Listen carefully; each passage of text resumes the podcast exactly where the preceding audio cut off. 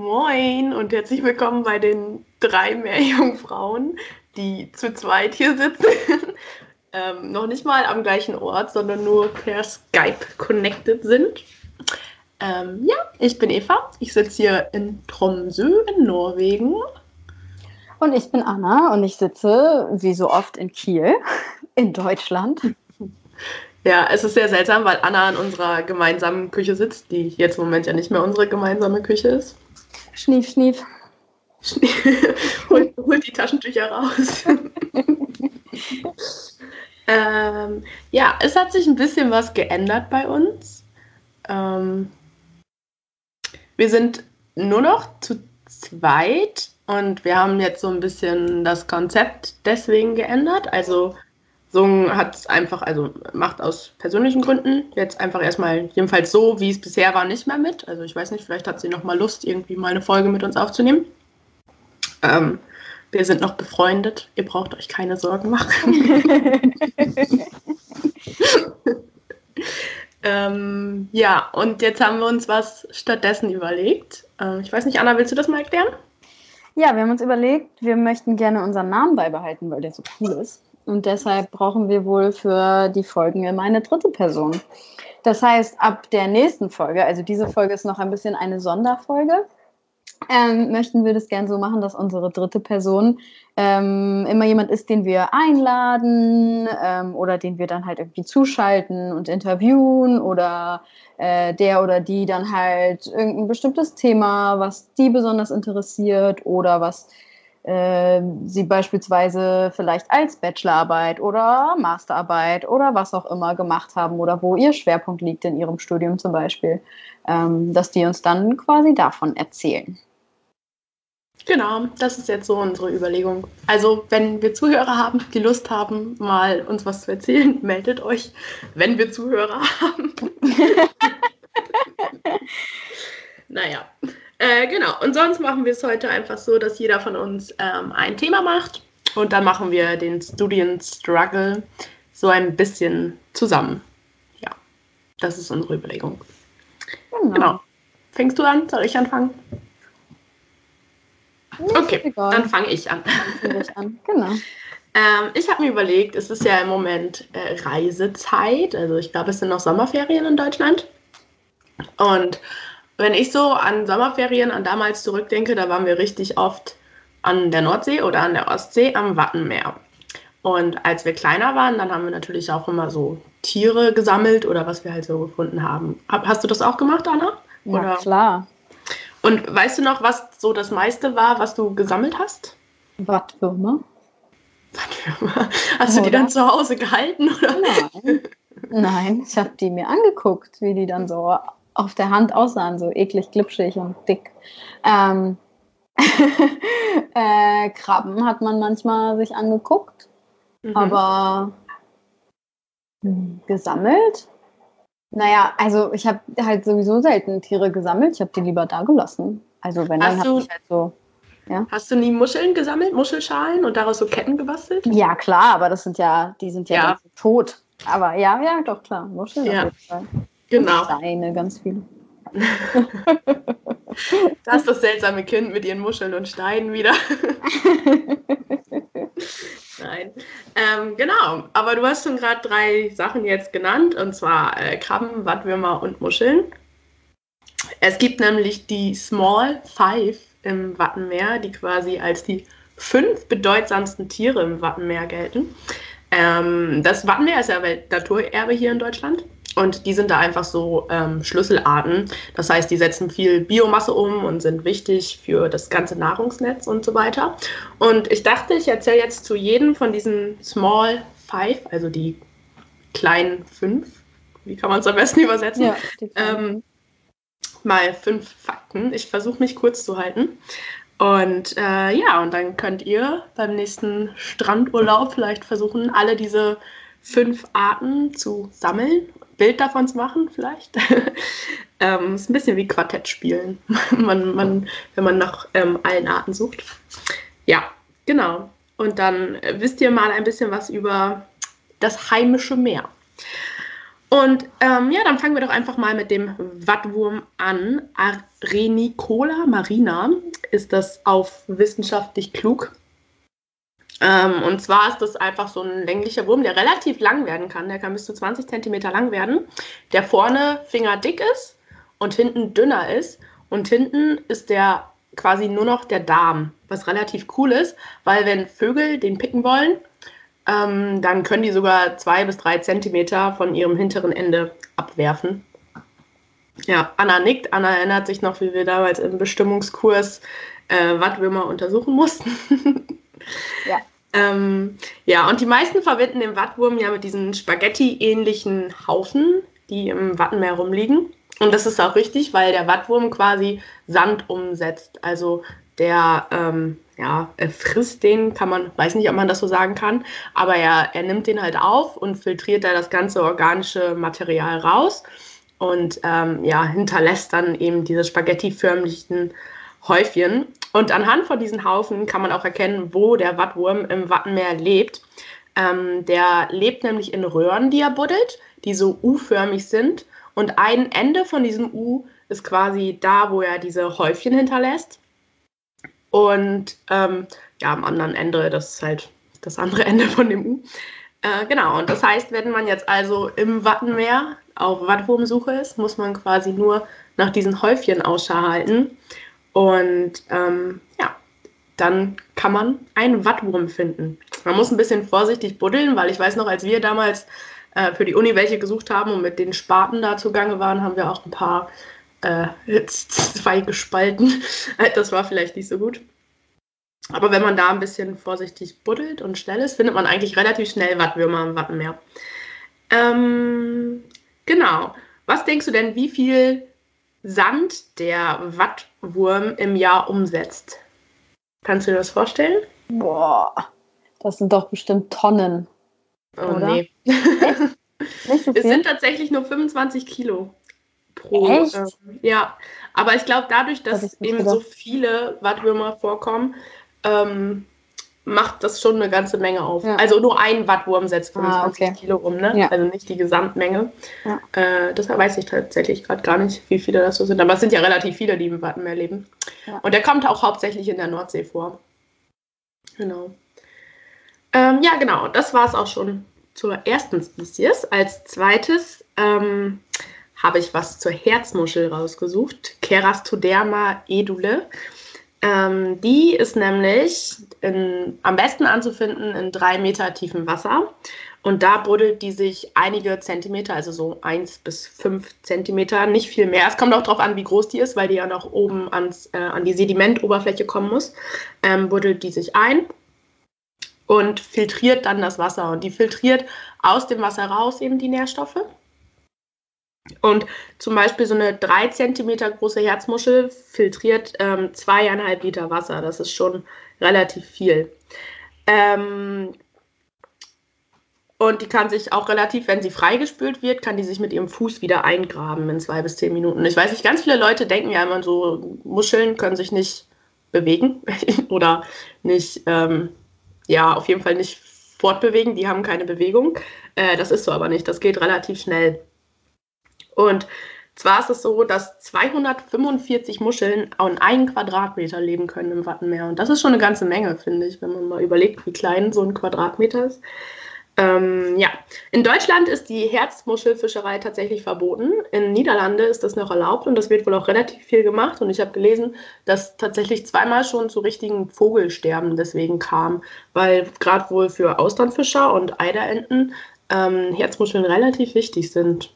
Ja, aber in Deutschland haben die ja zumindest für den Menschen jetzt keine wirtschaftliche Bedeutung, beziehungsweise wenn es verboten ist, ist es ja auch, steht es gar nicht zur Frage. Äh, ja, als nächstes kommen wir zur Strandkrabbe. Ähm, ist mein Favorite, glaube ich, aus den fünf, weil die sind einfach niedlich. Ich finde die cool. Mhm. Und ähm, ja, wer schon mal, also ich find, fand es als kleines Kind immer so spannend, wenn man so eine kleine Strandkrabbe gefunden hat, die dann so mit ihren Scheren vor einem stand und äh, in Drohhaltung gegangen ist. Ich versuche mich da jetzt mal ein bisschen kurz zu fassen, weil da gibt es eigentlich viel zu erzählen.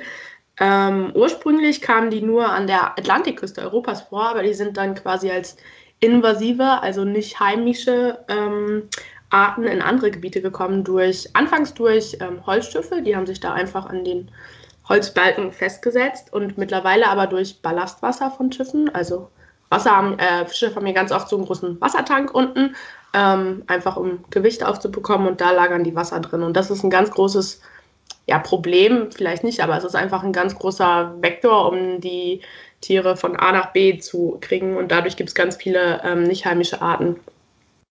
Und dadurch, dass äh, Carcinus menas, ich habe es glaube ich gar nicht gesagt, die gemeine Strandkrabbe, so relativ robust ist, was ihr, ihr ähm, den Salz, also ihre Salinität angeht, die kann verschiedene, also die kann es ab, wenn es sehr salin ist, sehr salzreich ist und wenn es nicht so salzreich ist. Ähm, dadurch kann die sich relativ gut in fremde Regionen auch einsiedeln. Ähm, vielleicht, wenn ihr so eine Strandkrabbe findet, dann könnt ihr mal gucken, was für eine Farbe die hat. Weil diese gelb-grünlichen Strandkrabben, das sind eher junge Tiere, weil die sich noch relativ oft häuten. Und ähm, die rot-bräunlichen, das sind eher ältere Tiere. Und ich fand es so witzig, als uns damals im Bestimmungskurs erklärt wurde, wie diese Tiere sich häuten. Nämlich, dass die, also die kriechen ja quasi aus ihrer Haut raus. Und dann sind die ja also bilden die so eine neue Haut um sich rum und die ist ganz weich, ganz, man nennt die auch Butterkrebse. Und damit diese äußere Haut größer ist, als die eigentlich sind, damit die auch für eine Zeit lang hält, blähen die sich so auf, bis diese Butterkrebsschicht sich so aushärtet. Ich fand das immer ein sehr witziges Bild, wenn man sich so einen ähm, Krebs vorstellt, der sich versucht aufzublähen. Ähm, was man noch gucken kann, wenn man so einen Krebs findet oder auch nur so eine Häutung von einem Krebs, ähm, man dreht die dann einmal um. Das geht relativ gut, wenn man die von hinten anfasst. Dann kommt man nicht an die Scheren, dann wird man nicht ge, ähm, ge wie nennt man das? Gekniffen. Ja, gezwickt. Ähm, und wenn quasi der Unterbauch dreieckig ist, dann weiß man, dass das ein Männchen ist. Und wenn es mehr rund ist, dann weiß man, dass das ein Weibchen ist. Und manchmal sieht man dann sogar die Eier, die darunter hängen. Ja, ähm, und das fand ich auch ganz witzig die Begattung von äh, Männchen an Weibchen kann nur stattfinden, wenn die Weibchen sich gehäutet haben, einfach weil das dann mehr zugänglich ist und dann eben diese Eier ausgeprägt werden können. Ähm, und deshalb, wenn ein Männchen quasi ein Weibchen gefunden hat und mit anderen Männchen um das Weibchen gekämpft hat, dann tragen die relativ lange die Weibchen durch die Gegend, bis die eben so weit sind, dass die sich häuten. Das fand ich sehr cool. Ähm, fand ich auch eine entspannte und faule Vorstellung, durch die Gegend getragen zu werden. Und relativ viel fressen die sich gegenseitig. Das wusste ich auch nicht, wenn, ähm, gerade wenn die Größenunterschiede gut sind, also wenn manche klein sind und manche groß sind. Und die Kleinen häuten sich ja noch relativ oft. Das heißt, die äußere Panzerschicht ist einfach weicher. Das sind eben diese Butterkrebse, von denen ich geredet habe. Und dann betreiben die halt relativ schnell Kannibalismus. Weil Krebse tatsächlich ähm, ziemlich viel alles fressen, also sowohl Aas als auch lebende Sachen. Ja, können die ganz gut überleben. Ich musste dann an Mr. Krabs denken und habe versucht, also von SpongeBob, versucht rauszufinden, was für eine Art das ist. Aber es steht nirgendwo. Und er wird nur in einer Episode als Allesfresserkrebs bezeichnet. Also ich weiß nicht, vielleicht ist es sogar Carcinus menas. Wobei das dann nicht Sinn machen würde, obwohl vielleicht schon. Wenn der eher rötlich ist, heißt das ja auch, dass der älter ist. Ja, vielleicht. Vielleicht ist der Carcinus menas. Naja, äh, als nächstes die gemeine Wattschnecke. Und das sind nicht diese, diese ähm, Wasserschnecken, die man ganz oft sieht, die so dunkelartig sind. Ich glaube, das ist Liturina. Ähm, sondern Hydrobia ulvea. Das sind nämlich Turmdeckelschnecken. Ne? Ähm, das sind diese Schnecken, bei denen das Gehäuse quasi spitz nach oben geht. Und die werden auch gar nicht so groß, also ungefähr bis 1 cm. Aber auf einen Quadratmeter kann man 50.000 Wattschnecken finden. Ja, 1 cm ist nichts, ne? Anna hat es gerade angehört. Ja. mich angeguckt. Ähm, genau. Und die kleben quasi, wenn Flut ist, an, mit, mit der Unterseite nach oben an der Wasseroberfläche und filtrieren da dann die ganze organische Substanz raus. Und wenn Ebbe ist, lassen sie sich quasi in den Sand zurückfallen und filtrieren das da raus. Also die fressen so Grünalgen und Kieselalgen und Bakterien. Ähm, alles, was ziemlich klein ist, für die Leute, die das jetzt gerade alles nicht so einschätzen können, das ist ziemlich klein.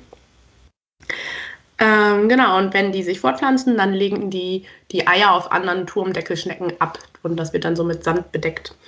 Ähm, und die werden ungefähr fünf Jahre alt, was ich auch schon ganz schön viel fand für einen 1 cm großen Organismus. Ja. Ähm, genau. Und die letzte Spezies, äh, die letzte Art ist Krangon Krangon, die Nordseegarnele. Ähm, und wenn jetzt viele von euch sagen, da habe ich noch nie gehört oder so, dann habt ihr doch davon gehört, das sind nämlich die Tiere, die ihr auf Krabbenbrötchen findet. Die Tiere, die auf Krabbenbrötchen sind, sind nämlich keine richtigen Krabben, das ist alles nur umgangssprachlich, sondern das ist eben die Nordseegarnele. Und zwar ist das ein Zehnfußkrebs, der bis zu 10 cm lang wird und die sind so grau-bräunlich. Ähm, genau, und das ist eben diese Speisekrabbe. Das nächste Mal, wenn ihr ein Krabbenbrötchen ist, wisst ihr, dass das meistens alles Weibchen sind tatsächlich, weil Weibchen eben größer werden als Männchen und dadurch ähm, gehen die Männchen halt nicht so gut ins Netz oder flutschen eben wieder raus. Und eigentlich leben die im tieferen Wasser, aber in der warmen Jahreszeit kommen die eben ins Watt, um sich vor Räubern zu schützen. Also die werden hauptsächlich von Fischen und so beräubert. Beräubert ist das ein Wort? ich weiß nicht be, ja, gefressen. gefressen. Ja.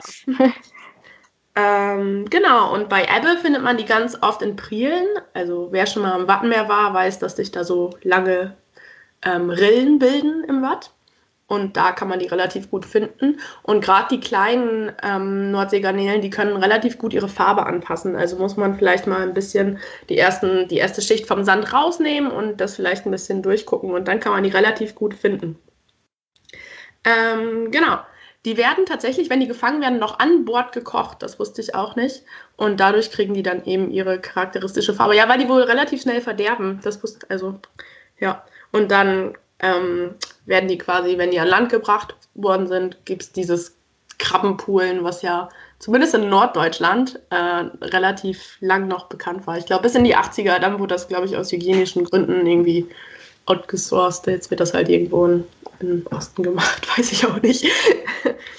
ja, genau. Also das nächste Mal, wenn ihr euch ein Fischbrötchen an der Nord äh, ein Krabbenbrötchen an der Nordsee holt, dann wisst ihr Bescheid. Das ist die Nordseegarnele. Und tatsächlich aufgrund der ähm, Meereserwärmung gelingt es denen tatsächlich auch irgendwo anders anzusiedeln. Zum Beispiel in Island wurden die jetzt gefunden. Da sind die wahrscheinlich auch durch Ballastwasser hingekommen. Und dadurch, dass es jetzt einfach wärmer am Meer ist, schaffen die das einfach, eine Population da zu bilden. Ja, ist auf jeden Fall spannend, was da noch passieren wird, wo die noch gefunden werden. Ja, genau, das waren so diese fünf kleinen Organismen des Wattenmeers, die man vielleicht mal suchen kann, wenn man das nächste Mal am Strand ist. Ähm, man muss ja nicht immer an die Tiefsee. Man kann, aber auch das Wattenmeer hat coole Sachen zu bieten. Auf jeden ja. Fall. Genau, das waren so meine meine Sachen. Was ist dein Favorite?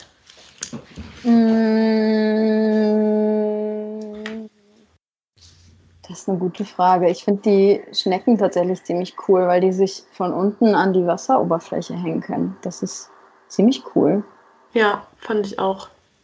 Und ich glaube, man unterschätzt die so schnell, weil die halt so klein sind. Ja. Ja, und die sind halt, also wenn man wirklich darauf achtet, dann findet man die überall. Die sind halt wirklich ja. extrem abundant. Und weil sie halt so klein sind wahrscheinlich. Und die sind süß, weil die so klein sind. Ja. ja, vielen Dank, Eva, für diesen Exkurs in unsere wunderschöne äh, Nordsee. Ja. Meer. Mir ist aufgefallen, dass, also ich hatte ja einige Praktika am Wattenmeer, du ja auch. Ähm, mir ist aufgefallen, seit wir Kiel studieren, ist das irgendwie gar nicht mehr so Thema. Als wir noch in Oldenburg studiert haben, war das irgendwie, war alles sofort immer aufs Wattenmeer bezogen, aber jetzt irgendwie nicht halt mehr so. Direkt ja. vor Ort ist das ja das gleiche wie jetzt in Kiel, dass da halt viele Leute eher dann in der Ostsee forschen, weil es halt ja. vor der Tür ist. Das ist, glaube ich, relativ äh, normal. Ja, aber ich, ich habe das auch erst gemerkt, seitdem man nicht mehr da ist, wie, wie mhm. doll das doch Thema war. Also wie viele Arbeitsgruppen auch einfach dann daran arbeiten oder wie viel Lehre da passiert sozusagen über die Sachen im Wattenmeer. Ja, besonders, ich weiß noch genau, mein erstes Praktikum im ersten oder zweiten Semester war das, glaube ich. Das ging halt direkt um ähm, Organismen im Meer. Und ich weiß noch genau, dass wir da einen Tag mit dem Schiff unterwegs waren und dann quasi den Meeresboden ähm, ab, mit einem Netz abgezogen haben für kurze Zeit und da dann halt diese ganzen Krebse waren und wir die alle, also die ganzen ähm, Strandkrabben und auch andere, also die Schwimmkrabbe, die ist ja auch voll verbreitet. Und ich weiß noch, dass ich da dachte, wow, weil wir hatten dann so ein ganzes Netz voller Krabben, die wir halt ausgemessen haben und wo wir eben das Geschlecht bestimmt haben. Und das war so der erste richtige Kontakt zum Thema Meeresforschung. Das war schon mhm. cool. Und dann haben wir die alle über Bord zurückgeworfen, weil wir brauchten die ja nicht. Und die sollten ja im besten Fall weiterleben, bis uns dann die ganzen Möwen verfolgt haben und mhm. die eben rausgepickt haben. ja, das war cool. Ja, und sonst halt der Wattwurm. Aber ich glaube, das lernt man halt schon als Kind ja. relativ früh, ne? Ja, auf jeden Fall. Auch, dass man das Ende abschneiden kann, glaube ich, lernt man relativ früh. und die weiterhin noch weiterleben. Ja. Ja. Genau. Cool. Yes. Ich öffne jetzt mein Bier und höre dir zu. Es ist nämlich schon 5 Uhr nachmittags. Das heißt, Bier trinken ist erlaubt. Kein Bier vor 4. Ja, irgendwo ist ja immer 4 Uhr, ne? Ja, aber man muss ja nicht erwähnen, dass ich erst um eins aufgestanden bin. Das ist ja nur Frühstück hatte. Also. Ja, ich sitze hier mit meinem Tee in der Küche, weil ich immer noch ein ganz bisschen fertig bin vom Festival letztes Wochenende. Aber naja, man wird ja auch nicht jünger. Prost! Mm. Prost! Was heißt Prost auf Norwegisch? Ich glaube, die sagen Skoll. Ah, okay. Auch wie die Schweden, glaube ich. Ähm, ja, cool, dann mache ich mal weiter, weil ich glaube, mein Thema ist auch etwas länger tatsächlich. Mhm. Ähm, denn ich wollte auch etwas Aktuelles machen heute und zwar ähm, haben ja oder hat ja bestimmt der eine oder die eine oder andere äh, mitbekommen, dass der IPCC einen neuen Sonderbericht herausgebracht hat über Landnutzung und Fleischkonsum und Nahrungsmittelverschwendung. Und das fand ich ganz interessant, sich dann mal so ein bisschen zu überlegen, was genau ist der IPCC eigentlich, was machen die, ähm, wer ist da quasi für zuständig, weil irgendwie habe ich das Gefühl, man hört das schon, wenn man irgendwie mit ähm, Wissenschaft zu tun hat und auch nicht nur dann, sondern wenn man sich allgemein ein bisschen für Klimawandel interessiert, dann wird ja immer wieder der IPCC genannt. Ähm, aber so richtig, ähm, was die machen oder wie groß das ganze Ding sozusagen wirklich ist, ähm, ist vielleicht nicht unbedingt jedem bewusst. Deswegen, ähm, ja, wollte ich das mal vorstellen, was die so ein bisschen machen und was die in ihrem neuen Sonderbericht herausgefunden haben. Ähm, der IPCC ist, das ist kurz für Intergovernmental Panel on Climate Change, also quasi zu Deutsch der Weltklimarat. Der wurde 1988 gegründet von der UNEP, das ist die United Nations Environment oder das United Nations Environment Program und der WMO, die World Meteor Meteorological Organization. Und zwar wurde der gegründet, um zu klären quasi, ähm, wie in Anführungszeichen schlimm der Klimawandel ist und ob gehandelt werden müsse. Denn ähm, wenn man sich erinnert, war das so die Zeit, wo die Anzahl an wissenschaftlichen Veröffentlichungen und an Wissenschaftlern, die sich ähm, öffentlich dazu bekannt haben oder öffentlich gesagt haben, dass der Klimawandel ähm, oder der anthropogene Klimawandel stattfindet, dass das wirklich was Reales ist sozusagen und dass das was ist, wogegen gehandelt werden muss. Ähm, das war so um die Zeit. Also das ist ja gar nicht mal so, dass das schon seit 50 Jahren groß bekannt ist, sondern dass es so in den letzten 30, 40 Jahren überhaupt in die Öffentlichkeit geraten ist. Wann wurde der nochmal? Also welche Jahreszahl hast du gerade gesagt? 88. 88. Ja, das ist krass.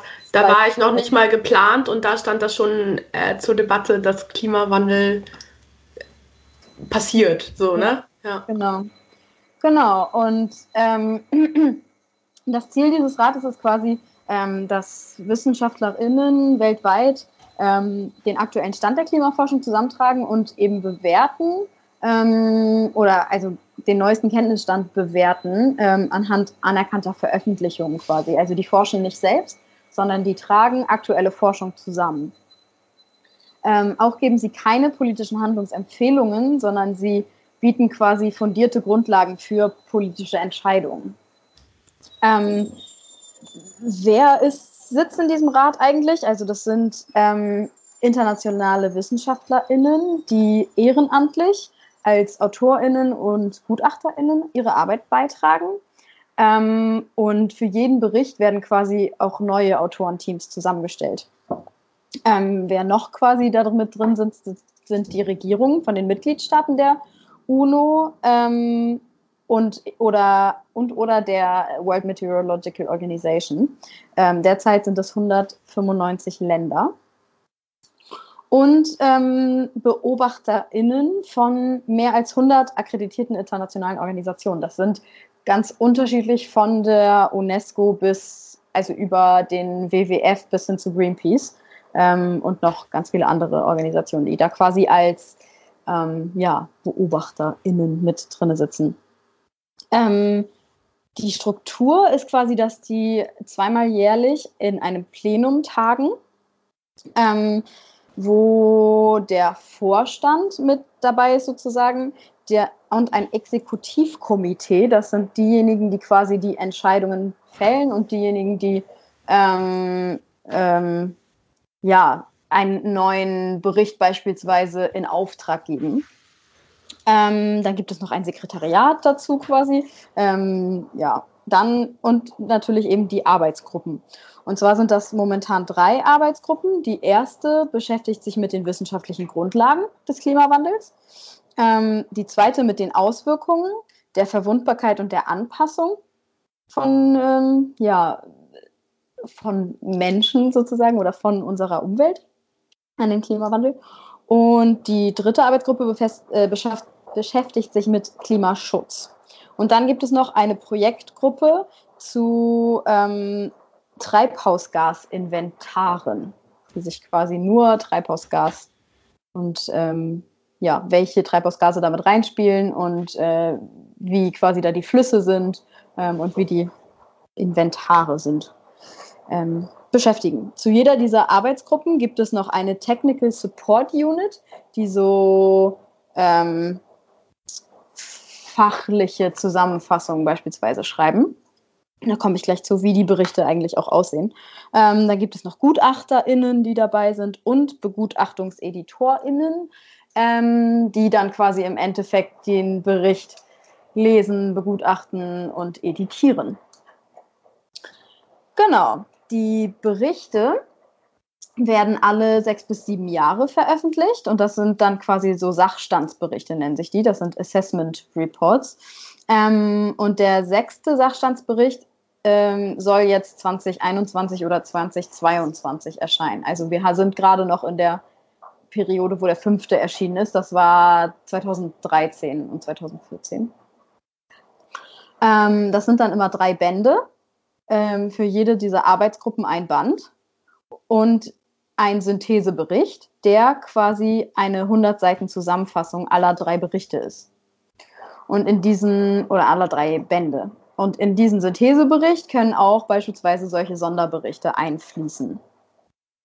Ähm, diese drei Bände bestehen jeweils aus einzelnen Kapiteln und ein, dann eben noch einer fachlichen Zusammenfassung und am Ende eine 30-seitige Zusammenfassung für politische Entscheidungsträger. Das nennt sich Summary for Policymakers. Ähm, sodass quasi Politiker, würde ich jetzt mal vermuten, das ganze Ding natürlich nicht lesen, sondern diese 30 Seiten lesen, wenn überhaupt. Ja. Ähm, Und an wen ist dann so diese anderen Seiten gerichtet? Einfach an Leute. Wissenschaftler vermute ich, so, weil das halt wirklich ja. fachliche Zusammentragungen sind aus Veröffentlichungen.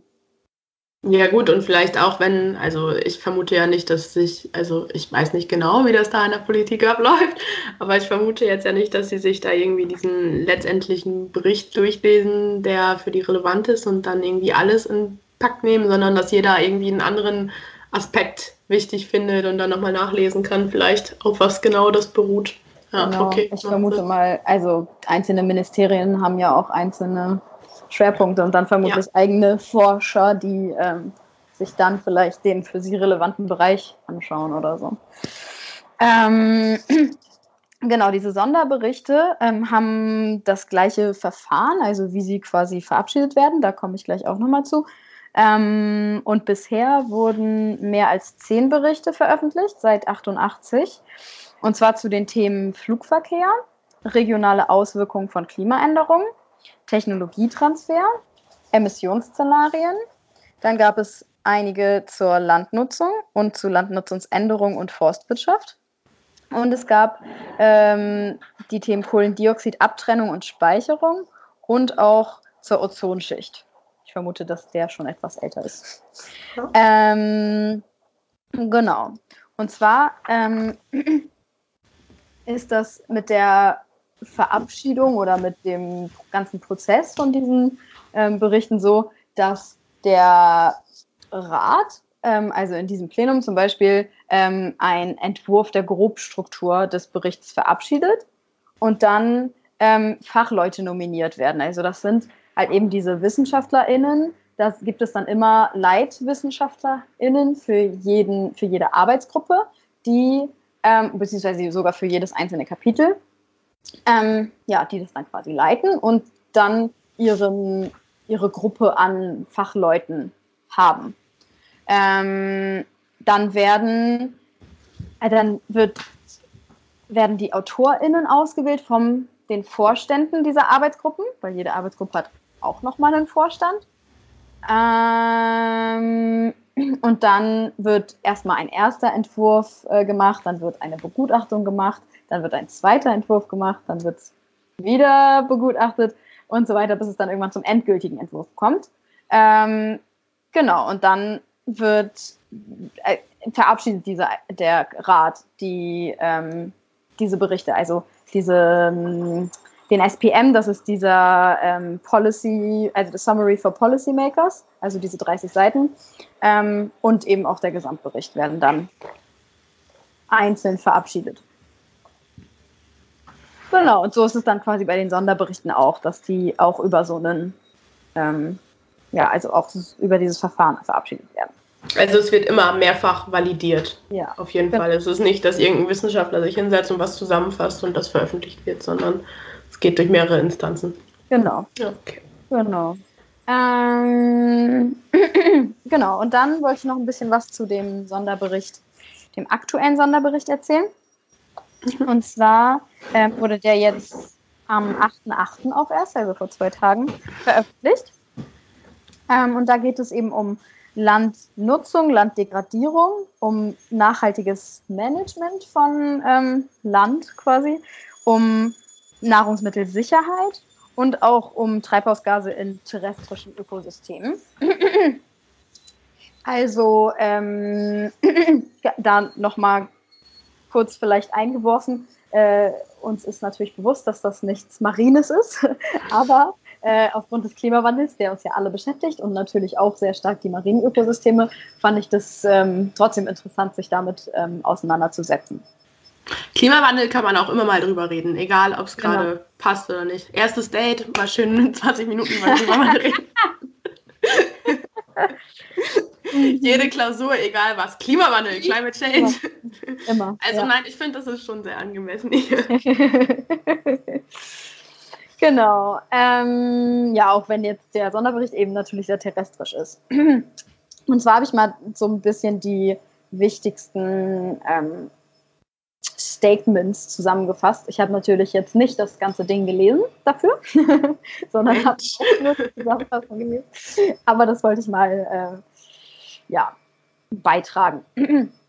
Und zwar ähm, ja, wurde da eben dann ähm, geschaut, wie sich so die Landnutzung ähm, im Moment verhält auf der Erde. Und zwar ist es so, dass wir ähm, heutzutage 70 Prozent der eisfreien Landfläche auf der Erde auch nutzen, anthropogen. Also sei es für Landwirtschaft, Forstwirtschaft, ähm, Städte und so weiter und so fort. Ähm, 80 Prozent der landwirtschaftlichen Nutzfläche werden derzeit für die Tierproduktion genutzt. Und ähm, genau, nun mal ist es so, dass äh, Landwirtschaft, Forstwirtschaft und andere La Landnutzung ähm, mit 13 Prozent zum zu globalen CO2-Emissionen beitragen. Das war in der Zeit von 2007 bis 2016, wurde das ähm, angeschaut. 13% CO2 mit 44% zu den Methanemissionen und mit 82% zu Stickstoffoxidemissionen. Das sind insgesamt ähm, 23% der gesamten anthropogenen Treibhausgasemissionen. Und wenn man jetzt beispielsweise noch, ähm, ich wusste nicht, wie ich das eindeutschen kann, Pre- und Post-Production-Aktivitäten, also quasi vor äh, landwirtschaftlicher Produktion beispielsweise und nach landwirtschaftlicher Produktion, also wenn man das noch weit, ein bisschen weiter ausbreitet ähm, und das ganze, also das globale Nahrungsmittelsystem anschaut, dann sind es sogar ähm, 21 bis 37 Prozent der globalen Treibhausgas, also anthropogenen Treibhausgasemissionen. Nur durch Landwirtschaft jetzt? Oder? Landwirtschaft, Forstwirtschaft und andere Landnutzung ah. haben sie es genannt. Okay. Das ist so. genau. Ähm, ja. Ähm, dann gehen sie halt weiter darauf ein, dass Veränderungen im Zustand von Land sozusagen durch Landnutzung und oder durch den Klimawandel Auswirkungen auf das globale und regionale Klima haben und dass ähm, dadurch quasi extreme Wetterereignisse intensiviert werden. Ähm, weiter ist ein großer Punkt des Berichtes, dass ungefähr 30 Prozent aller weltweit produzierten Lebensmittel auf dem Müll landen und dass das quasi ein Anstieg seit 1970 um 40 Prozent ist. Mal, ähm, seit wann? Seit 1970 um 40 Prozent ja, angestiegen ist. Und jetzt landen 30 Prozent der produzierten ja. Lebensmittel auf dem Müll. Ja. Okay. Wow, das ist wirklich viel, oder? Super viel, ja. Das ist, die gehen auch darauf ein, dass es natürlich größtenteils ähm, äh, erste Weltländer sind. Ähm, so, und dass es beispielsweise auch schon ähm, beim, beim Bauern anfängt, dass es schon bei, ähm, beim Acker teilweise anfängt.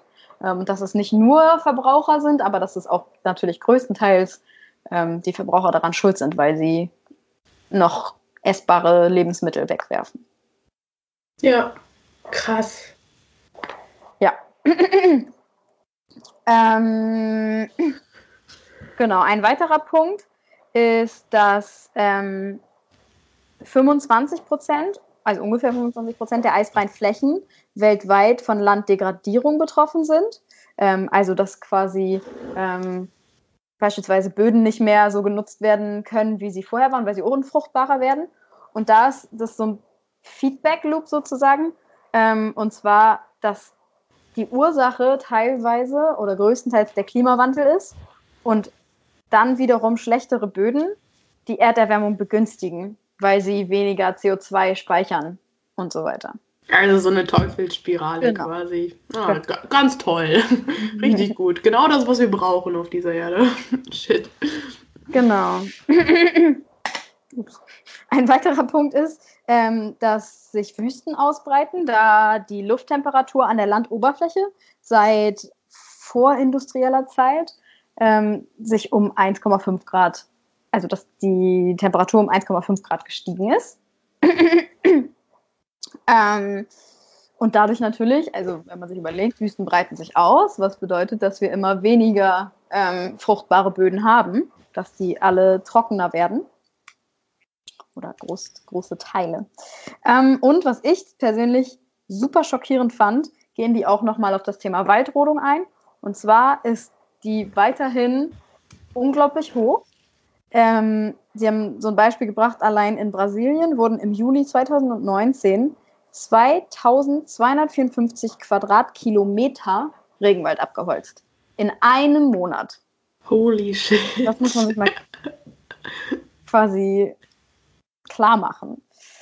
Ähm, und zum Ende des Berichts geben sie dann immer quasi auch so ähm, ja, Empfehlungen sozusagen. Also ähm, ja, was, was getan werden könnte.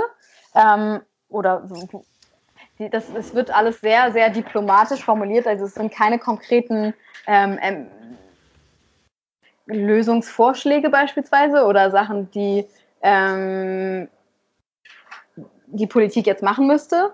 Ähm, in, also das hatte ich ja vorher schon gesagt, in diesen großen Berichten, aber in diesem Sonderbericht, und ich weiß nicht, ob das tatsächlich in allen Sonderberichten so ist, in diesem Bericht geben sie schon relativ konkrete Beispiele auch. Da war ich auch erstaunt. Ähm, ich, wie gesagt, ich weiß nicht, ob das in Sonderberichten normal ist, dass die irgendwie auch wirklich Lösungsansätze bieten, weil die, ähm, die sagen zum Beispiel, dass wir ganz dringend ähm, und eben besonders die Politik aller Staaten darauf ähm, bedacht sein sollte, nachhaltige Landwirtschaft und nachhaltige Forstwirtschaft ähm, einzugliedern sozusagen. Ähm, das von großer Wichtigkeit ist, dass wir unser Land besser nutzen und eben nachhaltiger nutzen. nutzen. Und das ähm, auch, das ist natürlich das, weshalb der Bericht, glaube ich, im Moment so in den Medien ist und so groß ist und warum da so viele Menschen darüber reden, habe ich das Gefühl, dass die tatsächlich ähm, den Vorschlag einräumen, dass wir weniger Fleisch konsumieren sollen. Ähm, und das ist ja immer ein sehr großes, kontroverses Thema. Ähm, die bieten beispielsweise sogar so konkrete Sachen wie eine Fleischsteuer ähm, und eben andere Regelungen, die Fleischkonsum minimieren und Nahrungsmittelverschwendung vermeiden. So, und das ist, finde ich persönlich schon sehr konkret ähm, dafür, dass sie sonst normalerweise eigentlich keine ähm, konkreten Empfehlungen an die Politik geben. Ja, ist es auf jeden Fall. ähm, ich weiß auf jeden Fall auch, dass die Politiker darauf eingehen im Moment, weil dieses Fleischsteuer-Ding ja. äh, war ja jetzt wirklich viel in den Medien. Mhm. Ja. Ähm, ich fürchte allerdings, dass da wieder nicht so richtig was bei rumkommen wird, weil die Leute haben immer gleich das Gefühl, dass man denen was verbieten will. Ja. Und ja, es ist ja nicht so. Es ist nur, keine Ahnung, es muss ja was geändert werden. Es kann, also es kann ja einfach nicht so weitergehen. Wo soll das hinführen? So. Ja. Ja. Und das ist das Problem. Und ich weiß nicht, ich habe das nur so halb. Ähm, es gibt einen Podcast, der, oder ich weiß nicht, ob es so richtig ein Podcast ist, aber das Regierungstagebuch, ähm, das machen welche vom Aufwachen-Podcast. Und äh, die gehen immer in die Bundespressekonferenz und da haben die auch eben Fragen zur Fleischsteuer gestellt. Und letztendlich kam da auch nicht so richtig was bei rum. Und deshalb mhm. habe ich, also generell habe ich dann immer so ein bisschen das Gefühl, dass, dass die wissenschaftliche Grundlage für alles da ist. Und es, es wäre immer logisch, das so und so zu machen. Es wäre logisch, eine Fleischsteuer einzuführen, dass es teurer wird, dass Fleisch eben zum Luxusgut wird und man das nicht mehr für, ich weiß, ich weiß gar nicht, was Fleisch im Moment kostet, um ehrlich zu sein, für, weiß nicht, 500 Gramm Hack irgendwie für ein paar Euro oder so kriegen kann. Dass es eben wieder zum Luxusgut wird. Ähm, aber ich, ich fürchte, das wird nicht umsetzbar. Das ist genau das gleiche wie mit dem Tempolimit. Da sind die da sind dann alle so, mein Gott, uns soll was verboten werden, so. Oder uns soll das Leben schwer gemacht werden, aber ist es nicht so. Ähm, ja, ja, vielleicht, man, man, muss sagen, Anna und ich essen beide kein Fleisch. Eigentlich, nee, wir essen kein Fleisch. Kein Fleisch, kein Fisch. Deshalb ähm, reden wir da vielleicht ein bisschen leicht, aber wir haben mit, also wir leben jetzt nicht in der Blase oder so. Ich komme aus einer landwirtschaftlichen Familie. Ich weiß, was, was das bedeutet, was Landwirtschaft bedeutet. Ich war schon mal beim Schlachter und habe mir das angeguckt und alles so. Und also wir sind auch nicht irgendwie in einer Veganerblase groß geworden, ähm, sondern wir haben auch irgendwie beide eigenständig die Entscheidung getroffen, kein Fleisch mehr zu essen. Ähm, ja, also wir sind da jetzt auch nicht verblendet von irgendwas, würde ich jetzt mal behaupten. Ähm, und ich kann auch verstehen, dass Leute da nicht drauf verzichten wollen und das darf auch jeder für sich selbst entscheiden, aber dass man da dann nicht mehr für bezahlen will oder dass man das irgendwie nicht versucht, teilweise zu ändern, wenn man weiß, das ist besser für die Erde, was ja unser Lebensort ist. Und wir haben ja keine andere Wahl, als hier zu leben. Also ähm, das verstehe ich nicht, dass man dann sagt, okay, ich zahle ab jetzt einen Euro mehr für mein Fleisch und dafür esse ich das nur, was weiß ich, äh, viermal die Woche statt sieben Tage oder so. Ja. Okay, sorry, du warst noch nicht fertig, ne? Äh, doch, doch, tatsächlich mit meinem okay. Bericht über die Berichte war ich fertig. Ähm, nee, ich wollte nur sagen, dass es halt das einfach das größte Problem immer die Lobbyisten sind, habe ich das Gefühl. Also sowohl bei dem Tempolimit, ähm, die Autolobby, das ist, glaube ich, was, da kannst du einfach nicht gegen angehen als Politiker. Ich glaube, das ist einfach unmöglich und ich finde es krass. Also wie viel Geld einfach teilweise hinter solchen Leuten steckt oder hinter solchen Firmen, dass die so einen großen Einfluss auf die Politik haben können. Ja, und es ist so blöd, weil ich habe das Gefühl, dass dadurch alles ausgebremst wird. Ähm, es wird so Sinn machen, guck mal, es wird wirklich Sinn machen. Wir haben ein Problem, den Klimawandel. Wir haben Lösungsansätze, die der IPCC ja wirklich diesmal konkret gegeben hat. Also da steht ja wirklich, mach das und das und es wird besser. So. Und dann müsste quasi nur noch die Politik kommen, das irgendwie fassen und umsetzen durch zum Beispiel Fleischsteuer oder durch Subventionen für nachhaltige Landwirtschaft. Es muss ja auch nicht alles irgendwie als Bestrafung, als ne-, negativ irgendwie gleich gelten, sondern es kann ja auch irgendwie Gelder geben, damit andere Sachen gefördert werden oder so.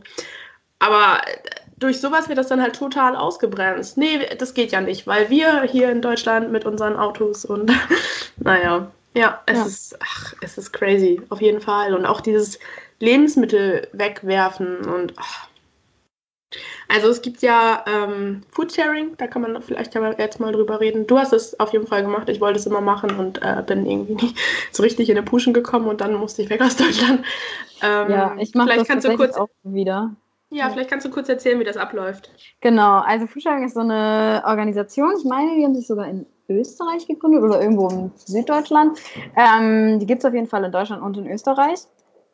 Ähm, und zwar äh, ist deren Ziel eben Lebensmittelverschwendung zu minimieren. Und damit ähm, gibt es immer bestimmte BotschafterInnen, nennen die sich, ähm, und ähm, so, genau, Leute, die in einer Stadt beispielsweise Kooperationen aufbauen mit ähm, bestimmten Supermärkten oder mit äh, Ständen auf Märkten oder mit Tankstellen oder wo auch immer oder eben auch Cafés und Restaurants wo auch immer eben Lebensmittelverschwendung passiert. Und zwar, wenn nämlich das Gemüse zu braun an einigen Stellen geworden ist oder das Obst oder eben wenn ähm, Milchprodukte kurz vorm Ablaufen stehen oder und so weiter und so fort. Ähm, und diese Sachen werden dann, äh, wenn eine Kooperation besteht mit einem äh, Lebensmittelmarkt, sage ich jetzt mal, ähm, dann wird das quasi eingetragen. Es gibt so eine Plattform online und da kann man sich dann eben auch als ähm, Food Saver äh, anmelden. Man muss dann so ein Quiz machen und dann darf man, ähm, dann hat man so Einführungsabholungen und dann darf man quasi mit ähm, Essen abholen, nennt sich das. Und das ist dann quasi so, dass man da einfach hinfährt zu diesem, ähm, zu diesem Café oder diesem Supermarkt und dann geben die dir ähm, was eben übrig geblieben ist an dem Tag oder von vor zwei Tagen oder wie auch immer das eben dann läuft. Also es gibt bei einigen ähm, Cafés oder so, die achten da sowieso schon sehr drauf und da gibt es dann immer nicht so viel ähm, und auch nur einmal die Woche beispielsweise oder zweimal die Woche, weil die sowieso relativ wenig, ähm, weil da relativ wenig Müll anfällt und dann gibt es teilweise ähm, so ähm, ja, Restaurants oder Cafés, die halt wirklich jeden Tag alles, was am Ende des Tages übrig geblieben ist, dann den, den Foodsavern geben. Und dann geht man da quasi hin, manchmal alleine, je nachdem, wie viel das halt ist, oder halt im Team. Und dann holt man die Sachen ab. Und dann kann man die selber ähm, verteilen an Freunde, Verwandte, MitbewohnerInnen, wie auch immer. Ähm, äh, oder eben selbst verspeisen. Ähm, und es gibt auch oftmals so Verteiler dann in, in Städten. Das nennen, sie, nennen die sich also Verteiler in äh, F, F A-I-R also Fair Tyler, ähm, wo man dann quasi äh, ja, seine Sachen, zum Beispiel in Oldenburg war das so, dass man, das war, da gab es einen an der Uni, da gab es so ein Regal und einen Kühlschrank und da konnte man dann halt seine Sachen von einer Abholung reinstellen und dann war das halt super cool, dass es direkt an der Uni war und auch relativ zentral in der Uni, das war ein Mensa-Gebäude. Ähm, sodass man ähm, da dann halt auch, wenn man sich eh getroffen hat zum Essen gehen, mal kurz vorbeischauen konnte und dann gucken konnte, was haben da Leute hingetan. Man konnte selber ja auch seine Sachen dahin tun, selbst wenn man nicht bei Foodsharing war. Das fand ich auch immer sehr cool, dass der relativ zentral war. Das ist leider in Kiel nicht so. Das finde ich auch sehr schade und ich ähm, würde, ich habe da auch schon mal mit einer gesprochen, ob man das vielleicht ähm, irgendwie regeln kann, dass man einen zentraleren Ort bekommt für so einen Verteiler. Ähm, weil sowas fand ich immer sehr cool, weil Studenten brauchen immer Essen und haben immer kein Geld. Deshalb. wow. also, ja, ist jetzt sehr pauschalisiert. Äh, ja, aber es war halt auch immer fancy Essen. Zum Beispiel auch so bei Bäckereien oder Cafés, die haben ja immer so fertige Brötchen, die so belegt sind in der Auslage. Und das haben die ja auch oft bis abends. Und wenn dann abends, kurz nach Feierabend, jemand vom Foodsharing vorbeikommt und das mitnimmt, das kannst du ja noch am nächsten Tag essen. Oder ja. am übernächsten auch noch. Weißt du? Und äh, die dürfen das halt nur nicht mehr verkaufen. Mhm. Aber äh, für mich ist doch so ein, so, ein, so ein leckeres belegtes Brötchen oder was das immer war, so Bagel oder so Kram, ne? Vom Vortag ist doch super lecker. Also dann mache ich das kurz ein bisschen warm und dann schmeckt das ultra nice, was ich mir sonst niemals für drei, vier Euro hätte kaufen wollen. So. Ja. Genau, und das, ich finde, man merkt das schon stark, äh, wenn man da viel ähm, mit Foodsharing zu tun hat. Also jetzt in Kiel mache ich das nicht mehr so stark, ähm, wie ich das in Oldenburg gemacht habe. Also in Oldenburg war man da schon sehr drin, auch in der Community, also mit den ganzen anderen Foodsavern. Ähm, und da merkt man halt schon, dass das größtenteils tatsächlich Studenten sind. Ähm, es ist schon auch eine kleine Blase, fand ich immer was ich irgendwie schade finde, weil ich finde, man kann das schon auch irgendwie weiter oder man sollte das weiter nach außen tragen. Ähm, aber selbst so finde also ich finde es schon super gut, dass es voll, also es ist schon voll der Anfang. Also es gibt eben wirklich äh, Städte, wo das groß ist, wo das viele Leute machen. Da gibt es natürlich Städte, wo das nicht so groß ist, ähm, wo man vielleicht mehr machen könnte und so. Aber ich finde, es ist absolut ein Anfang, auch dass es das deutschlandweit gibt und auch eben in Österreich. Also das finde ich ist schon cool, dass es diese Organisation Organisation gibt und dass die mittlerweile, habe ich auch das Gefühl, größer werden. Und das ja, ich auf jeden Fall. Aber ich glaube, ein großes Problem ist wirklich diese Blase, weil das halt alles einfach nur innerhalb von Studenten natürlich ganz viel stattfindet, in Studentenstädten etabliert ist, aber Lebensmittelverschwendung findet auch auf dem Land statt. So, ne? Und da sind einfach nicht so viele Studenten, was ja einfach die ähm, Standorte der Unis so ergeben. Und das wäre cool, wenn die Blase noch größer wird, weil ich weiß noch, dass manchmal so das Thema war, dass es für manche Abholungen, wenn es viel ist oder wenn es ein bisschen außerhalb ist von irgendwelchen Höfen oder so zum Beispiel, auch einfach manchmal ein Auto gut wäre. Ne? Und ganz viele Studenten und besonders Öko-Studenten, die in mhm. dieser Blase leben, haben einfach kein Auto. So. Und ja. das wäre cool, wenn das noch ein bisschen größer werden würde, dass wenn dann irgendwer mit Auto ist oder so, ne, dass das dann irgendwie einfacher geregelt wird. Das weiß ja. ich noch, dass das manchmal ein Problem war. Ja. ja. Das ist auf jeden Fall aber ein gutes Ding. Ja, auf jeden Fall. Auf jeden Fall, ja. Mhm. Ja. Und vielleicht auch noch, es gibt so eine App, ich weiß gar nicht, ob du die kennst, Anna, Too Good, Too Good to Go. Ja.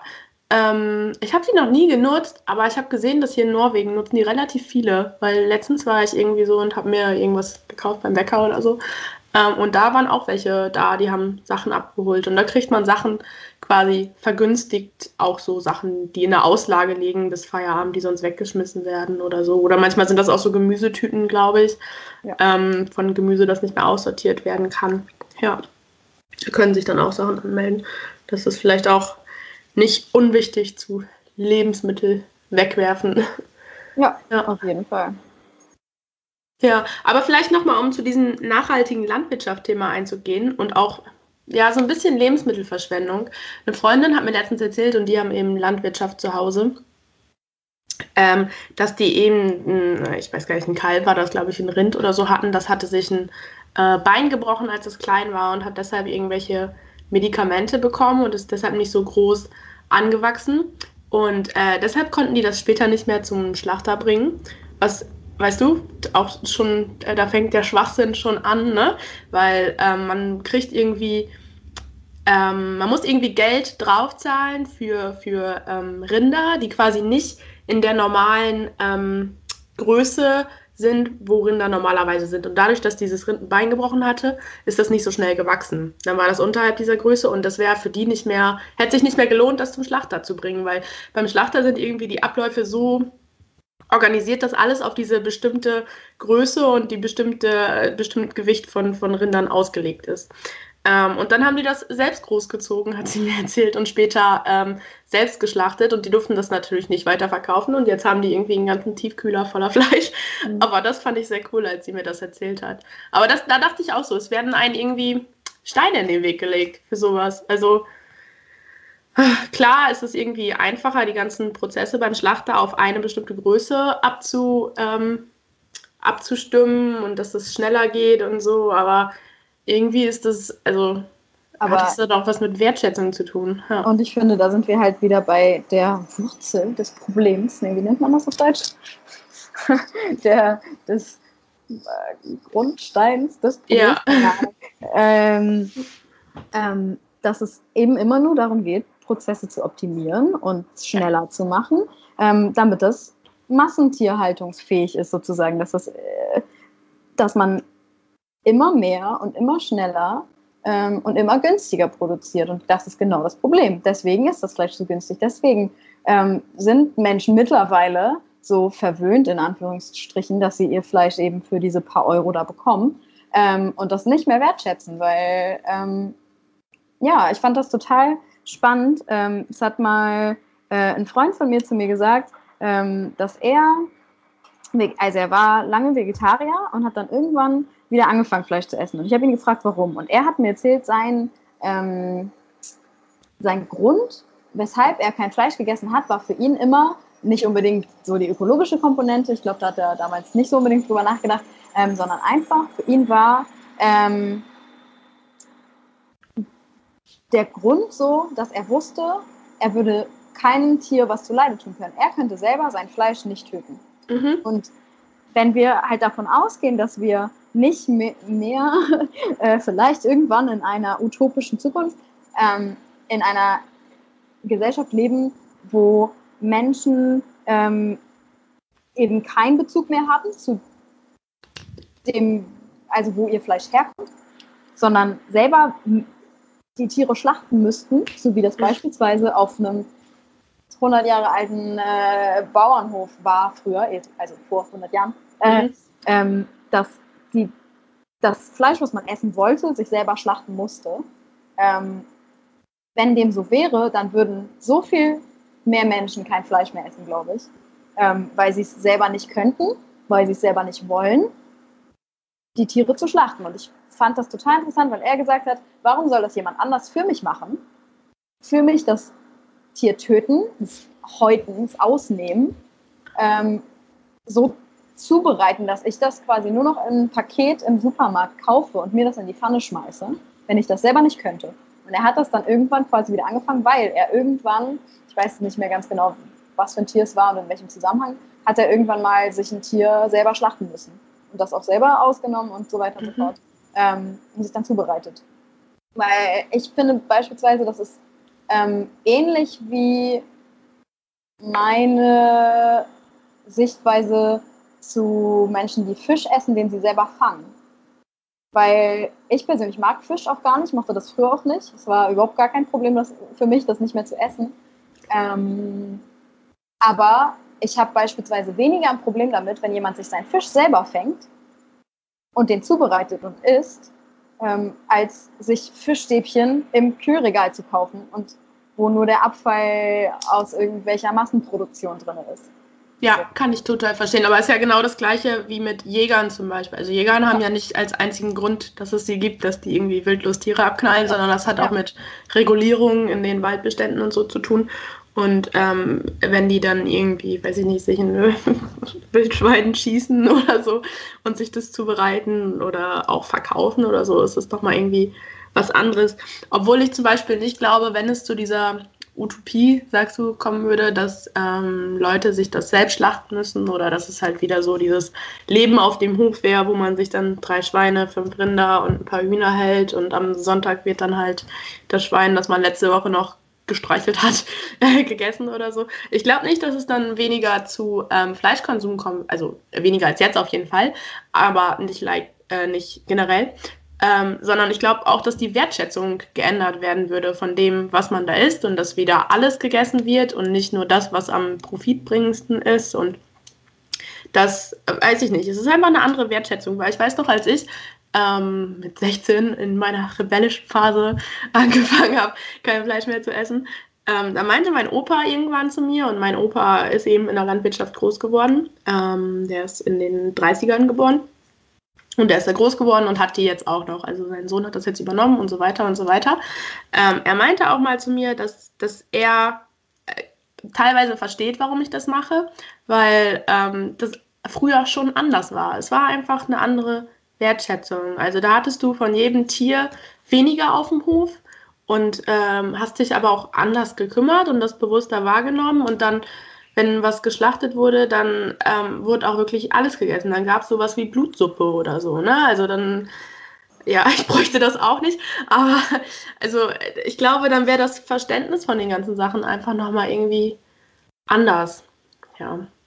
Würdest du, ähm, das wird hier jetzt voll die Fleischdiskussion, aber ist ja egal, ähm, würdest du Fleisch aus dem Labor essen, was quasi synthetisch hergestellt wird? Ohne Tierleid, ohne den krassen Impact on Climate Change und so weiter? Mm, ich hab, ich weiß es nicht, ehrlich gesagt, weil ich weiß ja selber nicht, was da was da vorgeht, sozusagen, was da drin ist. Mhm. Ähm, obwohl man auch dazu sagen muss, dass es ja mittlerweile super viele Fleischersatzprodukte gibt, die mhm. ultimativ nach Fleisch schmecken. Was ja oftmals dann so auf Tofu oder Seitanbasis oder so ist. Und sowas finde ich, also das esse ich auch, weil ich das einfach lecker finde und das im größten Teil ja auch einfach nur die Gewürze sind, die das, das, die das dann quasi äh, so schmecken lassen, wie genau auch bei einem marinierten Stück Fleisch das eben so ist, mhm. dass das nur so lecker schmeckt wegen der Marinade.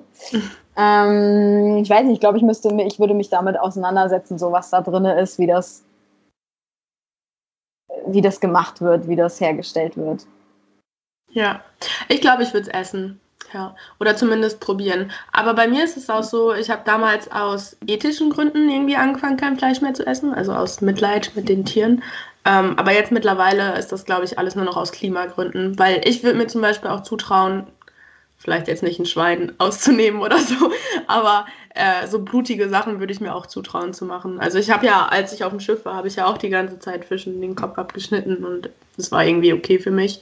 Deshalb ähm, ich glaube, das würde ich mir schon zutrauen, das selbst zu machen. Und deshalb würde ich das, also würde ich das aus den Gründen schon wieder essen, wenn ich wüsste, wie das Feuer gehalten wird und ja, den ganzen Kram. Ne? Also man muss das Leid ja nicht maximieren, ne? sondern man kann es ja auch minimal halten. Ähm, und das Tier lange leben lassen und das dann essen und alles davon verwerten. Ja.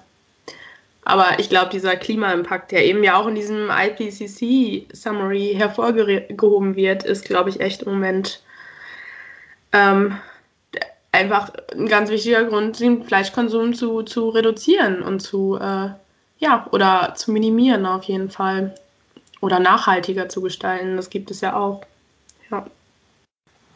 Ähm, was ich noch zu diesem ganzen IPCC-Ding hatte, was ja das große Problem ist, weil Wissenschaftler sollen quasi darauf hören, was ja Sinn macht, weil ganz oft ist es ja so, dass Wissenschaftler nicht das studiert haben, sage ich mal, wofür die nachher zuständig sind. Ich will denen jetzt nicht unterstellen, dass die keine Ahnung haben, auch wenn das bestimmt manchmal zutrifft. Ähm, aber es ist ja einfach nicht so, dass die generell erstmal Experten in dem Gebiet sind. Das können ja auch nicht alle Klimaexperten sein. Ähm, deshalb gibt es ja diesen Bericht quasi, damit die sich irgendwo drauf berufen können.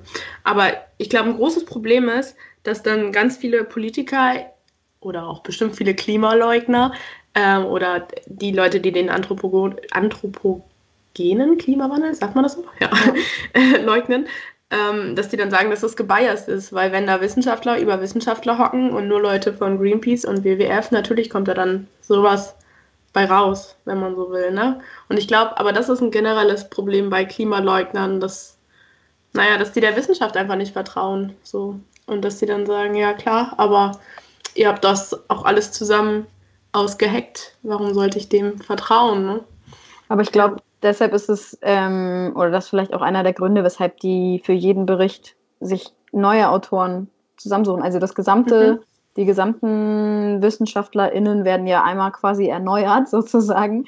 Ähm, alle sechs bis sieben Jahre, wenn ein neuer Bericht rauskommt. Und ich glaube, ähm, klar, es sind natürlich auch alles WissenschaftlerInnen, ähm, aber auch viele Klimaleugner sind ja teilweise WissenschaftlerInnen.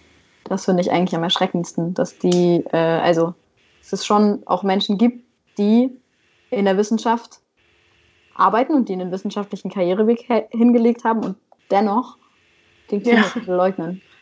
Ey, das ist unfassbar, weil ich habe das Gefühl, bei unseren Vorlesungen und wir sind ja quasi, ich weiß gar nicht, ob Wissenschaftler in the making, so quasi. Ähm, und in jedem unserer Vorlesungen spielt Klimawandel eine Rolle, wirklich. Ja. Und ja gut, vielleicht war das vor 20 Jahren noch nicht so, aber trotzdem wird, ist es ja einfach was, was sich abzeichnet. Ja. Und was man auch merkt. So. Und gerade Leute, die älter sind als wir, die sollten das ja am eigenen Leib vielleicht auch merken. Irgendwie. Ja. dass da irgendwas nicht richtig läuft. Ja, das ist so verrückt, dieses ganze Ding. Naja, weißt du, wer die Wissenschaftler beruft? Also von wem die ausgesucht werden, die das machen? Zufällig? Mm, hier steht, dass das Regierungen und Beobachterorganisationen sind, die okay. ihre Fachleute quasi nominieren. Also wird das versucht, extern zu halten. Das mhm. ist jetzt nicht so, dass. Okay. Ja, gut. Macht auch Sinn, damit das ein bisschen reguliert ist. Ja. Ja, bin gespannt, ob da was kommt, ob Leute da jetzt drauf hören. Auf äh, und die Fleischsteuer eingeführt wird zum Beispiel. Oder ja. ob da irgendwie drauf reagiert wird. Das wäre ja mal was. Äh, vielleicht noch dazu gesagt, ich bin, also ich glaube, ich kann für uns beide sprechen, wir sind jetzt nicht so die krassen Politikexperten. Also nicht, erwartet jetzt nicht, dass wir da jetzt irgendwie was drunter rattern. Wir kriegen nur so das mit, was wir halt so mitkriegen. Ja. Ich glaube, was so durchschnittlich ist für den, für den Durchschnittsstudenten. Ich glaube nicht, dass wir krass ja. uninformiert sind oder so, aber ähm, ist jetzt auch nicht, dass wir uns jeden Tag drei Stunden Politik-Talkshows oder so angucken. nee. Auf jeden Fall nicht. Genau. Ähm, ja. Ja. ja, schwieriges aktuelles Thema, aber wichtig. Absolut. Ja, auf jeden Fall. Gut, huh. Wollen wir zum, zum Studienstruggle übergehen? Ja, gerne. Also ich glaube, heute ist das auch mehr so ein Studienthema als ein Struggle, weil ich würde das ungern Struggle nennen, weil das schon auch einfach ein erste Weltprivileg ist, glaube ich. ähm, und zwar ähm, haben wir auch wieder aus aktuellem Anlass uns überlegt, heute mal über Erasmus zu sprechen, weil das ja quasi das ist, war, weshalb Eva sich gerade in Tromsø befindet. ähm, und ich habe das auch gemacht im Bachelor. Ich war auch in Norwegen tatsächlich, aber deutlich weiter südlich als Eva. äh, genau. Und ja, wir haben uns überlegt, wir können ja mal kurz drüber reden, was so Annas Erfahrungen sind ähm, und vielleicht was meine Erwartungen sind, weil ich ja quasi noch davor bin. Ich bin tatsächlich erst vor drei, vier Tagen hier angekommen. Davor habe ich ein bisschen Skandinavien erkundet. ähm, ja, vielleicht ganz kurz erklären, was das Erasmus-Programm ist. Ähm, das ist quasi oder Sinn von ein Stipendium, was von der EU bereitgestellt wird und wodurch eben Studenten unterstützt werden, die ein Auslandssemester an ähm, Universitäten in anderen Ländern einlegen. Also es gibt da bestimmte Quoten und äh, Universitäten, die sich immer austauschen mit ihren, ähm, mit ihren Plätzen. Und dadurch hat man dann halt die Möglichkeit, ins Ausland zu gehen und dort für ein Semester zu studieren. Und ähm, hat, ähm, wird dadurch eben unterstützt. Also das ist jetzt nicht um total viel Geld, es soll quasi hauptsächlich dazu dienen, um äh, Kosten, die dadurch verursacht werden, einfach auch abzudecken. Also wie zum Beispiel höhere Mieten oder auch die Anreise. Und die Gelder sind auch angepasst, je nachdem, wohin man geht. Also klar, Norwegen liegt zum Beispiel in der höchsten Gruppe, einfach weil es hier ziemlich teuer ist. Aber wenn man, keine Ahnung, nach Prag an eine Uni geht, dann kriegt man nicht so viel Geld, wie als wenn man nach Norwegen geht. Was man ja aber auch nicht braucht. Also es ist jetzt nicht so, dass den Studenten da Geld geschenkt wird oder so, sondern es ist einfach zur Unterstützung oder einfach dadurch, dass das Geld bei der Entscheidung, ob man ein Austauschsemester macht, ähm, keine Rolle spielen soll. Dadurch ist das geregelt. Und das Ganze ist eben dazu da, um, naja, auch um den Zusammenhalt der EU, glaube ich, zu stärken. Ne? Einfach um das Ganze um den Austausch, ähm, glaube ich, zu ja. generieren. Also es wird einem auch ähm, ultra viel geholfen dabei, hatte ich das Gefühl, so dass man ähm, eben sich bestimmte Universitäten, ähm, dass, also dass es bestimmte Universitäten überhaupt gibt, die ähm, quasi zum, ähm, ja, die, die an die man gehen könnte, je nachdem, an welcher Uni man eben studiert. Also wenn man jetzt beispielsweise sich Kiel anguckt, dann haben die ähm, so und so viele Partneruniversitäten, an die man überhaupt gehen kann. Das grenzt ja sowieso dann schon mal ein, wo man überhaupt hingehen kann.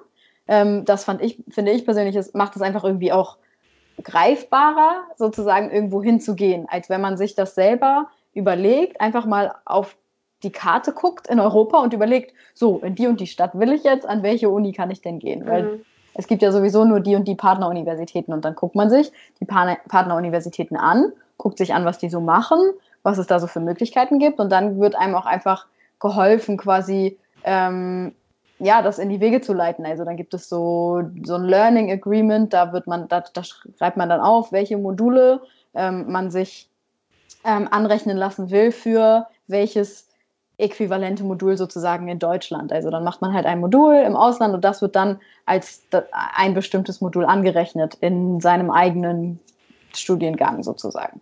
Und dadurch genau, das, halt das ist zum Beispiel auch gut, dass das reguliert ist, weil ähm, dadurch sich ganz oft zum Beispiel die Regelstudienzeit, was ja doch für viele, viele Leute einfach wichtig ist, auch finanziell, ähm, ähm, dass das dadurch quasi gewährleistet immer noch ist, dadurch, dass man, wenn man da studiert, dass man nicht nur das für sich selbst macht, sondern das eben auch fürs Studium quasi angerechnet wird.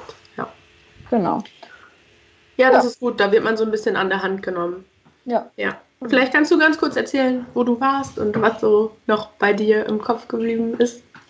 Genau, also ich war vor zwei Jahren genau weg, also im gleichen Zeitraum wie Eva jetzt auch, weil die norwegischen Universitäten halt andere Semesterzeiten haben als wir. Ähm, das fängt immer so Mitte August meistens an und geht dann bis so Mitte Dezember, das äh, Wintersemester. Und dann das in Anführungszeichen Sommersemester geht dann von Anfang Januar bis äh, Juni tatsächlich teilweise, also je nach Universität, aber das ist dann meistens so. Und dann haben die eine relativ lange, das heißt lange, aber dann haben die eine große Sommerpause. Also es ist nicht so wie in Deutschland, dass die quasi im Winter einmal eine Pause haben und im Sommer dann nochmal eine, weil die Pause zwischen Sommersemester und Wintersemester oder andersrum, Winter- und Sommersemester ist quasi nur so über Weihnachten und Neujahr und dann geht es irgendwann so Mitte Januar schon wieder los, quasi ins neue Semester. Also da sind die Semester halt ein bisschen anders. Deswegen ähm, ist das dann äh, ja, relativ schnell, dass man aus seinem eigenen Sommersemester in Deutschland dann in das Wintersemester kommt, weil das dort ja dann relativ früh losgeht in Norwegen. Und ähm, bei mir war es halt so, dass ähm, ja, ich dann auch äh, Ende Juli oder Mitte Juli war man dann mit seinen Klausuren und allem, was man noch so machen musste, fertig. Und dann macht man alles schnell fertig und packt und so weiter und so fort. Und dann fährt man da hoch. Und bei mir war es so, dass ich in, eben, wie gesagt, deutlich weiter südlich war als Eva, und zwar in Songdal. Das ist so ein ganz kleiner Ort, da wohnen nur 7000 Menschen. ähm, das ist östlich von Bergen. Also wenn man äh, mal sich eine Karte von Norwegen vielleicht aufruft, ähm, äh, nördlich von Bergen geht so ein ganz, ganz langer Fjord ins Inland von ähm, Norwegen. Und zwar ist das der längste Fjord in Norwegen. Und äh, genau, ganz am Ende dieses Fjords war, liegt Songdal. Und da ist eine ähm, für den Teil des Landes quasi eine relativ große Universität tatsächlich, weil da so Outdoor Education und sowas ganz groß ist, weil die Norweger ja ganz doll Outdoor-fanatisch sind. Ähm, und dann gibt es da halt so Kurse, die sich wirklich so mit viel mit Sport und Outdoor-Sport und so weiter beschäftigen. Ähm, was ich da gemacht habe, war so ein für Erasmus-Studierende vorgefertigter Kurs. Also das hat für mich persönlich das auch nochmal ähm, irgendwie ein bisschen einfacher gemacht vielleicht, weil man sich die Kurse nicht selber sucht, sondern man nimmt diesen einen Kurs, der besteht aus drei Modulen. Das sind alles nur Erasmus-Studierende, also man hat tatsächlich in diesem Kurs gar keinen Kontakt zu norwegischen Studierenden. Ähm, der hieß äh, From Mountain to Fjord und da da gab es dann drei Module. Das eine war so Geologie in Nord, äh, in Süd oder in West Norwegen, weil das ist quasi, gehört alles äh, zum, zum Westlandet, nennt sich das. Das ist Western Norway quasi, also Westnorwegen. Ähm, der zweite Kurs war ähm, so Glacier Ecology, also da ging es ganz viel um Gletscher und ähm, eben auch die, ähm, ja, das Leben in und um Gletschern, was ganz, äh, ganz schön Arten, also nicht unbedingt artenreich ist, aber ganz schön ähm, ja, präsent ist. Also das war mir gar nicht so bewusst, wie viele ähm, Mikroökosysteme es zum Beispiel auf Gletschern und in Gletschern und unter Gletschern gibt. Also das fand, der Kurs war für, für mich persönlich super interessant, ähm, weil ich vorher ähm, gar nichts mit Polarökologie so am Hut hatte. Das sieht für Eva etwas anders aus. Eva hat das etwas mehr gemacht. Ähm, aber ich zum Beispiel habe mich in meinem Bachelor auch sehr eher so auf Korallenriffe und äh, Tropen äh, äh, ja, ähm, spezialisiert, nicht unbedingt, aber mich eher so darauf eingeschossen sozusagen und hatte so gar nichts irgendwie mit polaren Ökosystemen am Hut. Und das war dann für mich super, super interessant. Also ähm, ja. Und der dritte, das dritte Modul war ähm, quasi so Hydrodynamik, also es war mehr so Strömungsmechanik und da ging es viel um ähm, Fjorde als System, logischerweise, weil wir waren ja auch direkt am Fjord und äh, Fjorde sind äh, ein wichtiges, also wichtige Ökosysteme ähm, in Norwegen. Genau, da ging es dann viel um ja, so die, die Strömungen in den Fjord, aus dem Fjord, im Fjord, wie das da, wie da quasi die Physik hinter ist. Ähm, und aber wir haben uns auch viel mit ähm, beispielsweise Wasserkraftwerken auseinandergesetzt, weil die in Norwegen ganz ganz groß sind oder ganz wichtig sind. Also ähm, das ist ja eigentlich relativ bekannt, dass Norwegen viel äh, ihrer Energie aus oder größtenteils nur erneuerbare Energien haben. Und der größte Teil daraus kommt tatsächlich aus Wasserkraftwerken. Aber die sind ein ganz großer Eingriff in Ökosysteme. Ähm, und das ist aber auch erst so seit 30, 20, 30 Jahren bekannt. Und da wird halt viel auch tatsächlich dran geforscht, weil die einen ganz großen Eingriff natürlich haben in an so, also in die Fjordzirkulation, weil beispielsweise ist es das so, dass ähm, äh, Fjorde ja ihre, ihr ganzes Süßwasser aus Flüssen speisen, die in den Fjord laufen.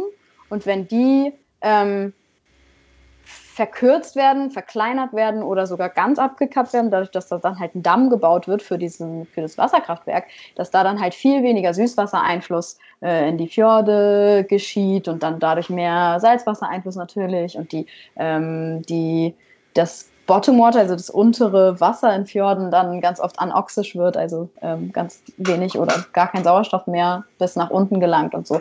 Das, ähm, da hatten wir dann auch ein großes, oder das heißt großes, aber da hatten wir dann so ein kleines Projekt zu, was wir machen sollten. Das hat sich eben so mit ähm, anoxischen Bedingungen in, in einem bestimmten Fjord auseinandergesetzt. Ähm, da waren wir auch an diesem Fjord. Also was bei mir ganz cool war, war, dass wir richtig viele Exkursionen hatten in diesen Modulen. Also wir haben sind echt viel äh, so rumgefahren in der Region, wo eben Songda liegt. Wir haben viele Ausflüge gemacht, wo wir auch viel gelernt haben. Also halt viele so in dem Modul der Geologie. Also da haben wir dann viel so über mhm. Sedimente und die Gesteine um die Fjorde herum äh, gelernt und mussten auch ganz viele so kleine Aufgaben machen, die wir dann so in Gruppen machen sollten. Und das da, dann hatten wir einen Tag, der war ganz witzig, da mussten wir so ein, ja, wie so ein kleines Puzzle hat uns unser äh, Professor gegeben und das mussten wir dann lösen in Gruppen und ja, das war ganz witzig. war ein bisschen wie Schule, aber es war ganz witzig. ähm, ja, und im Allgemeinen war es halt einfach so, dass wir so eine, also dadurch, dass es ähm, dieser vorgefertigte Kurs war, wo man nur mit Erasmus-Studenten zu tun hatte, ist, glaube ich, meine Erasmus-Erfahrung ein bisschen anders als andere, wo man vielleicht Kurse mit Norwegern oder halt eben mit den, mit den einheimischen Studenten ähm, zusammen hat. Also ja, das war halt irgendwie so das Ding, was ich gemerkt habe für mich, dass ähm, ich fand meine Zeit super, super cool, aber sie war halt einfach sehr geprägt davon, dass man größtenteils nur mit inter internationalen Studierenden zu tun hatte, ähm, weil wir in diesem Kurs waren wir, glaube ich, 38 Leute oder so. Ähm, plus es gab noch einen anderen Kurs, der aber auch nur mit Erasmus-Studierenden, ähm, das waren nochmal 22. Also wir waren insgesamt 60 Leute in diesem kleinen Örtchen. Ähm, das heißt, man hat sich viel ausgetauscht und man hatte viel mit unseren äh, Leuten zu tun, man hatte viel mit den anderen Leuten zu tun, also aus diesem anderen Kurs, der, das war dieser Outdoor Education Kurs.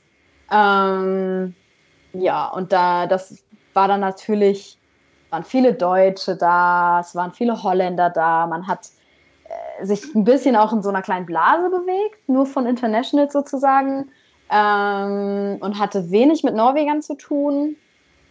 Ähm, ich persönlich habe versucht, auch irgendwie mich ein bisschen so mit Norwegern anzufreunden, einfach auch, ähm, weil ich gerne irgendwie auch Norweger kennenlernen wollte, so weil ich Norwegen an sich total interessant finde und ähm, ich mag die Sprache total gerne. Ich fand das total witzig, ich finde die Sprache super witzig. ähm, habe dann auch so ein bisschen versucht, mir das beizubringen und so ein bisschen zu verstehen. Ich konnte das selber leider nicht sprechen, aber oder habe mich nicht getraut, das zu sprechen. Aber ich habe schon auch einiges verstanden. Das war ganz cool. Ähm, Ja, und dann, wenn man halt so über die Uni hinaus ein paar Sachen macht, also zum Beispiel gab es an der Universität so einen ähm, Swing-Kurs, weil Norweger tanzen ganz gerne Swing. Das ist für die so ein bisschen wie für uns Disco Fox. Das tanzt so ungefähr jeder oder das kann halt jeder. Ähm, so ein bisschen, oder das wird dann so auf Partys, wird dann einfach Swing-Musik angemacht und dann wird da getanzt. Ähm, ja, da, dann war ich da halt immer bei diesem Kurs, da waren dann auch viele Norweger, wenn man sich dann so ein bisschen mit denen unterhält, dann geht das schon. Aber im Allgemeinen, ähm, das wurde einem auch vorher immer gesagt und ich kann das nur bestätigen tatsächlich, ähm, sind Norweger relativ verschlossen. Ähm, also ich finde, das merkt man allein in Deutschland schon, dass Norddeutsche eher vielleicht etwas verschlossen sind als Süddeutsche. Und ich fand, man hat das in Norwegen stark gemerkt, sodass so diese nordische Mentalität sehr stark da war. Also die machen viel mit den Leuten, die sie halt kennen, mit ihrem Freundeskreis und mit ihren engen zwei, drei, vier, fünf Freunden.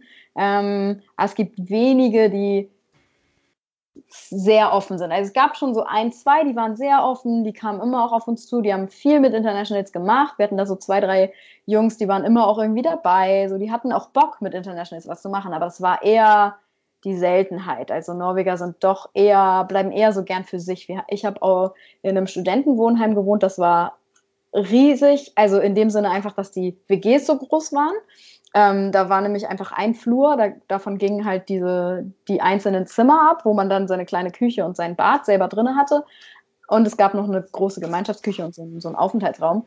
Und wir waren insgesamt 14 Leute, die auf diesem Flur gewohnt haben. Und ich habe mich mit einer während der ganzen Zeit immer mal wieder so ab und zu unterhalten. Und auch nur, glaube ich persönlich, weil, also sie war schon ein bisschen offener als die anderen und sie wollten, sie fand das ganz cool, mit uns ein bisschen Englisch zu sprechen, weil sie ihr Englisch so schlecht ist. Ähm, und sie fand das immer ganz witzig, so sich ein bisschen mit uns auszutauschen, um das ein bisschen zu üben. Ähm, aber ansonsten waren die alle wirklich ziemlich verschlossen. Die haben teilweise nicht mal Hallo gesagt, wenn man an denen vorbeigeht. Krass. Und ich glaube, also das ist auch nicht unbedingt gang und gäbe. Also einige hatten schon auch mehr zu tun mit ihren Mitbewohnern. Ähm, aber dadurch hatte ich das Gefühl, dass wir so viele waren auf dem Flur, war das mehr so ein, es wurde dann sehr schnell anonym. Weil, ja. also es gab so ein paar, also es gab halt drei Studentenwohnheime in diesem kleinen Örtchen ähm, und die waren dann auch alle unterschiedlich. Also die einen, die, da waren so vier oder fünf Leute und es gab einen, da gab es, glaube ich, so sechs bis acht auf einem, in einer Wohnung sozusagen. Und die Leute haben auch immer was anderes erzählt als wir in unserem Studentenwohnheim, weil die hatten halt schon vielleicht ein bisschen mehr Interaktion mit ihren ähm, Mitbewohnern. Ja, also ich wohne jetzt ja auch in einer 8er WG ähm, und ich habe auch schon so drei oder vier Leute kennengelernt. Ich glaube, die anderen ziehen jetzt ein oder kommen erst wieder, weil das Semester ja noch nicht angefangen hat. Ähm, und also ich versuche jedenfalls immer so ein paar Wörter mit denen zu reden. Ich will jetzt denen ja auch keine Gespräche aufzwingen oder so. Und ich bin jetzt ja auch nicht so selbst, ich bin ja selbst sehr norddeutsch, wenn man so will. oder einigermaßen norddeutsch. Aber ich möchte zumindest deren Namen wissen und was die studieren. So, das mhm. finde ich irgendwie schon nett, besonders weil wir uns ja eine Küche teilen und so. Und sonst, ähm, ja, mal gucken. Aber ich habe auf jeden Fall auch schon andere Erasmus-Studentinnen kennengelernt und mit einigen war ich ja diese Woche jetzt auch schon unterwegs oder treffe mich auch gleich mit denen. Ähm, ich finde, es ist halt aufregend und ich glaube, es ist auch so, dass, also ich glaube, man wird hauptsächlich viel mit den ganzen anderen Internationals zu tun haben. Aber ich glaube, das ist einfach so. Auch wenn meine Kurse auf jeden Fall auch in das Master, in den Master ähm, hier direkt eingebunden sind. Also ich studiere schon mit den ähm, Einheimischen hier zusammen. Kann ich dann ja mal berichten, wie das so ist oder wie die einen so aufnehmen. Aber die werden ja auch ihre Leute haben und die haben auch ihre Klicken und weiß ich nicht. Aber mal gucken, wie es wird. Ähm, das sehe ich dann, wenn es richtig angefangen hat. Nächste Woche haben wir erstmal Orientierungswoche und dann geht es so richtig los. Ähm, ja, ich bin auf jeden Fall gespannt, wie das ist, so viele Leute kennenzulernen. Ich finde es auf jeden Fall, es hat so ein bisschen äh, das gleiche Feeling wie vor der Orientierungswoche beim Bachelor, wo man auch noch so oh, werde ich Freunde finden und so ein Kram, was natürlich, ähm, es geht ja uns allen so, also jeder denkt ja das Gleiche, man möchte nicht alleine hier sitzen und wird ja. man auch nicht. Es sind so viele Leute hier und auch die Leute, die ich bisher getroffen habe, waren sofort so, ja, hm, habt ihr vielleicht Lust, was heute zu machen? Dann ist man nicht so alleine und so. Also ich glaube, ich bin auf jeden Fall gespannt, wie das wird. Also auf Englisch studiert habe ich ja schon vorher, das wird jetzt nicht, glaube ich, mehr so die krasse Herausforderung. Und auch sonst machen wir ja ähm, außerhalb der Uni öfter mal was mit Leuten, die nur Englisch sprechen. Also das wird auch nicht so ähm, so das Ganze verändern für mich. Aber trotzdem ist es cool, nochmal so viele internationale Leute kennenzulernen. Und es ist gut, dass einem die Möglichkeit gegeben wird, auf jeden Fall. Und sonst ist, glaube ich, für mich einfach der Standort das, was das Ganze ausmacht. Ne? Also ich bin ja jetzt im Moment in Tromsø und hier ist tatsächlich die nördlichste Uni weltweit. Also es ist quasi schon Agnes. Wir, Ag Agnes. Arktis. Agnes. Agnes.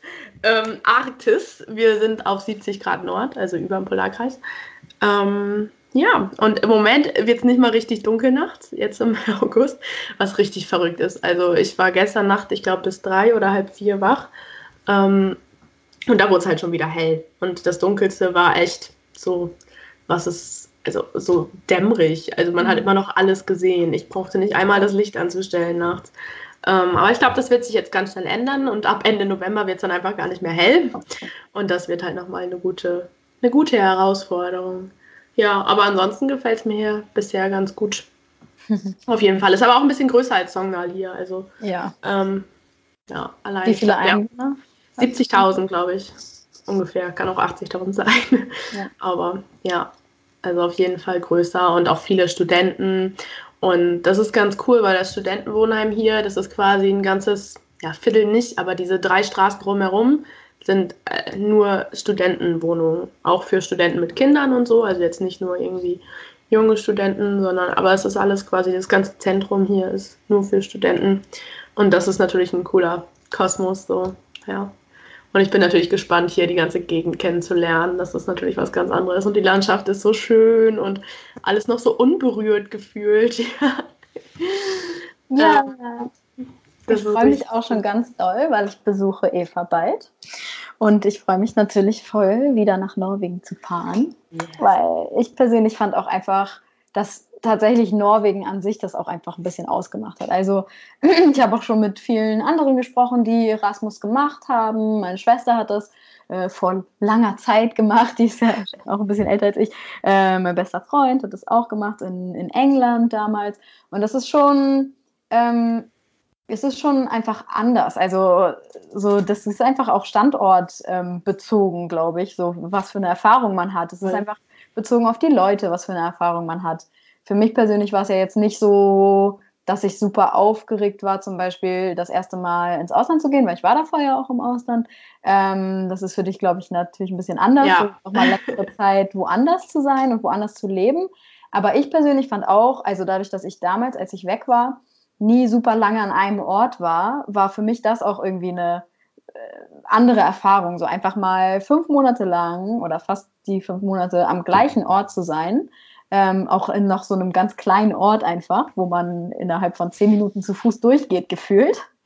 Ähm, das war irgendwie schon spannend. Und auch ich persönlich habe auch gemerkt, dass ich kleinere Orte irgendwie viel, viel lieber mag. Ich mochte das total mhm. gerne alles irgendwie zu Fuß erreichen zu können. Man hat trotzdem alles gehabt, man hatte alles Wichtige. Ähm, man konnte schnell irgendwie, also super spontan sich mit Leuten verabreden, weil man eh in fünf Minuten zu Fuß dort war, sozusagen. Das fand ich irgendwie super cool. Ähm, ja, irgendwie war das, also, und klar, natürlich macht es das so ein bisschen aus, dass da viele ähm, internationale Studierende sind, die alle keine, nicht unbedingt eine Bezugsperson hatten. Also wir hatten schon so ein paar Leute, die sind da zu zweit hingefahren. Ich hatte ja auch jemanden, der quasi aus, unser, äh, aus unserem Studiengang da war und mit dem ich gut befreundet bin. Ähm, und es waren ja auch noch zwei andere aus unserem Studiengang da. Ähm, also wir sind zu viert aus Oldenburg da gewesen und nochmal zwei andere aus Oldenburg, die kannte ich aber nicht. Die waren aus einem anderen Studiengang. Ähm, und wie gesagt, es waren viele Deutsche da. So. Also man hat schon auch so seine, seine Leute so, man findet die dann schon auch schnell und man findet schon noch mal eine Gruppe, wenn man beispielsweise nur alles nur Deutsche sind, dann, na klar, spricht man Deutsch, so wenn da niemand anderes ist. Ähm, also es war jetzt schon auch nicht schwierig, irgendwie seine Leute zu finden, auf gar keinen Fall. Ähm, aber es macht es natürlich aus, so dass man mit Leuten irgendwie zu tun hat, die auch alle Lust haben, irgendwie neue Leute kennenzulernen, weil man ist ja auch irgendwie da, um irgendwie mit anderen Leuten und auch Leuten aus anderen Ländern einfach irgendwie mal in Kontakt zu kommen. Und das macht diese ganze Erfahrung natürlich irgendwie schon aus. Und ich persönlich finde, ähm, um vielleicht nochmal so auf das ganze Erasmus zurückzukommen, ähm, dass, dass es ein, eine, also es ist ein cooles System? Ist das eine Organisation? Nee. Was, nee, nee, das, das ist, eine einfach... coole, ja, also es ist ein cooles Ding coole, von coole Sache von der EU, äh, das irgendwie möglich zu machen, weil es, wie gesagt, glaube ich, Dinge wirklich vereinfacht. Also ich persönlich hatte keine Probleme. Ich habe das auch bisher von niemandem gehört, dass da irgendwie jemand Probleme hätte, irgendwie das Geld zu bekommen. Ähm, man, man muss halt seine Prüfungsleistungen ablegen, sonst muss man das Geld wieder zurückzahlen, was man bekommt. Ähm, ja, weil die natürlich auch sicher gehen wollen, dass man da eben nicht nur äh, sich die Birne wegfeiert und dann halt seine, seine Prüfung aber nicht macht, sozusagen, so, so sondern dass man das schon auch in Anführungszeichen was lernt. also, dass man schon vielleicht ähm, ja, seine, seine Vorlesung auch besucht und dann da irgendwie die Klausuren schreibt und so. Mm, und ich finde, also ich persönlich mag das Programm irgendwie gern. Ich, ich fand das ja, es war, es hat das, wie gesagt, so alles ein bisschen vereinfacht, so einfach diesen Schritt zu gehen. Ich glaube, ähm, ich persönlich hätte es vielleicht auch alleine gemacht, so einfach weil ich ja auch schon mal im Ausland war und mir das vielleicht auch selber zusammengesucht hätte. Aber es hat das irgendwie einfacher gemacht. So. Und ich glaube, für jemanden, der einfach noch nie im Ausland war und das ähm, für, ja, für den das so das erste Mal ist, länger weg von zu Hause, da macht es das einfach, vereinfacht es das alles und gibt irgendwie auch Sicherheit. So, das gibt einem einfach so Sicherheit, dass man da auch auf Gleichgesinnte trifft und dass man irgendwie ähm, über diese Organisationen immer irgendwie vielleicht nicht unbedingt Ansprechpartner hat, aber dass man da irgendwie so ein bisschen ja, man wird bei der Hand genommen auf jeden ja. Fall. Und man, man, also es gibt ja, wenn man möcht, ins Ausland möchte, sei es für ein Praktika, ähm, es gibt dieses Erasmus-Ding übrigens auch für Praktika, ja. nicht unbedingt nur für Auslandssemester. Ähm, da gibt es ja einfach einige Hürden zu überwinden, so die Sachen, ja. die man organisieren muss. Und wenn da jemand ist, der einen genau sagt, okay, zu dem Zeitpunkt kümmerst du dich um das und das und so machst du das, dann das genau. hilft einem. So. Und sonst hätte man, sonst würden das, glaube ich, bei Weitem nicht so viele Leute machen. Und es ist einfach ja. auch finanziell natürlich eine Hilfe. Ne? Ja, ähm, das kommt einfach auch noch dazu. Ja, und ich hoffe natürlich auch, dass das nochmal ähm, so für die Sprache einfach nochmal cool ist. Also ich glaube, viele machen das einfach auch nochmal, um im Englischen gefestigter zu werden oder nochmal was dass das was bringt. Und ich glaube, es tut es auch, weil ich habe bei mir jetzt schon gemerkt, seit wir ähm, den Master in Kiel auf Englisch machen, hat sich mein Englisch deutlich verbessert.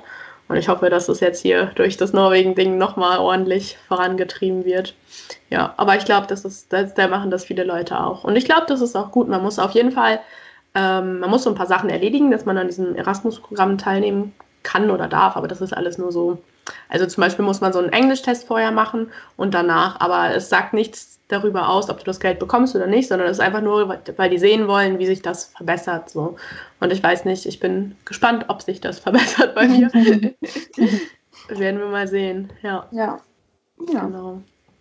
Ja, ich bin auf jeden Fall schon aufgeregt. Und also ich weiß noch genau, wie jemand, irgendjemand hat zu mir gesagt, ähm, man macht kein Auslandssemester, um zu studieren, sondern natürlich um alles drumherum, ne? um irgendwo anders mal für lange Zeit zu leben und Leute kennenzulernen und so weiter und so weiter. Aber ich habe natürlich auch richtig Bock auf die Kurse, einfach durch dieses Polarökologie-Thema. Ich, also ich bin da jetzt ja schon immer angefixt gewesen. Und jetzt quasi hier in der Arktis was darüber lernen zu dürfen, das, also da habe ich schon richtig Bock drauf, auf jeden Fall.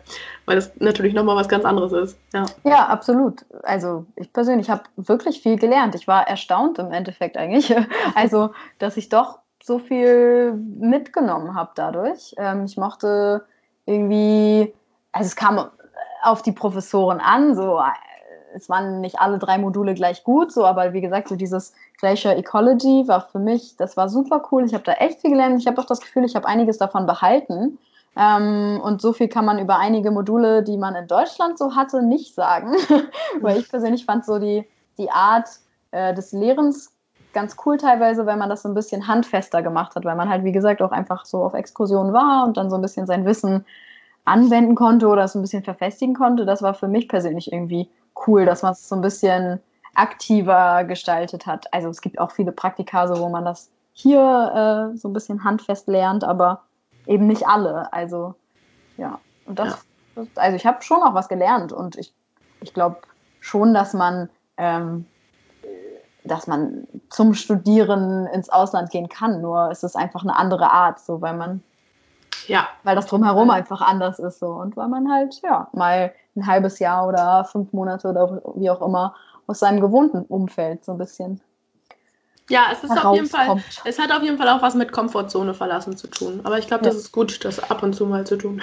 Ja, auf jeden auf Fall. jeden Fall. Und das ist auch vielleicht nicht unwichtig für die Charakterbildung oder für das Erfahrungen und. Erlebnisse. Mal gucken. Vielleicht können wir, wenn, ähm, wenn ich wieder zurück bin, äh, also so in fünf, sechs Monaten nochmal einfach drüber reden, wie es so Ja. war. Das wäre vielleicht ganz cool, so ein kleines Recap. Auf Ja. jeden Fall. Nice. Cool. Jo, boah, wir reden ganz schön lange, Anna. Ja. Ich glaube, das ist Ja. unsere längste Folge bisher. Aber wir haben uns, man muss dazu sagen, Anna und ich haben uns jetzt auch seit zwei Wochen nicht gesehen. Zwei Wochen? Ja. Drei Wochen. Ja, das letzte Mal auf dem Deichbrand. Ja, ähm, war da waren wir am Ende ein bisschen zu zerstört, um zu reden. ja, Ja. Also das ist schon eine lange Zeit für uns, sonst zocken wir oft aufeinander. Auf jeden Fall. Ja, genau. Aber Anna kommt mich schon in zwei Wochen besuchen. Mach mal ein Foto, Super. damit ich mal wieder was posten kann. Ja, Macht das. Ja, genau. Äh, apropos posten, folgt uns auf allen Kanälen. Äh, Twitter, Instagram, das war's. Haben wir mehr Kanäle? Spotify. genau. Ja, und ähm, wie gesagt, nächsten Mal haben wir dann hoffentlich einen Gast bei uns und wir hoffen, dass das jetzt alles auch ein bisschen regelmäßiger fluppt. Ähm, ja. genau. Und ansonsten freuen wir uns mega über Kommentare. Heute war es vielleicht ein bisschen politisch, aber mussten wir einfach mal alles loswerden. Ja. ja, genau. Und sonst, ja, könnt ihr euch mal sagen, könnt ihr ja mal schreiben, was euch so gefallen hat, was euch nicht so gefallen hat. Ja. Ob ihr uns überhaupt zu Ende angehört habt oder ob es gar nicht ging. es viel zu lang war. Ja, genau, das vielleicht auch, was so die perfekte Länge für euch wäre. Das wäre vielleicht Ja. auch interessant. Ja. Jo, und sonst sagen wir Tschüss. Ach so, falls jemand Musikalisches unter unseren Hörern ist, wir wollen immer noch, also wir haben äh, ein Lied ins Auge gefasst, was wir gerne als Intro hätten, aber Anna und ich sind musikalisch sehr unbegabt. Oder auf jeden Fall so ähm, Sängerisch. sängerisch. Ist das ein Wort? Ich glaube Keine nicht. Ahnung. Stimmtechnisch sind wir unbegabt. Naja, stimmt. Ja, Aber ja, wie auch immer. Wir können einfach nicht singen. ja, genau. Jedenfalls nicht unter 1,7 Promille. So. Oh, wow, okay. Challenge accepted. Nein, Äh, also, falls jemand Bock hat, da was für uns einzusingen, meldet euch. das wäre nice. Okay, Chat mit Namen und so. Es sei denn, ihr wollt das nicht, dann bleiben wir anonym. Ist auch kein Problem. ja. Ja, das wäre cool. Gut. Dann sagen wir jetzt Tschüss. Genau. Und bis zum nächsten Mal. Bye, bye. Bye.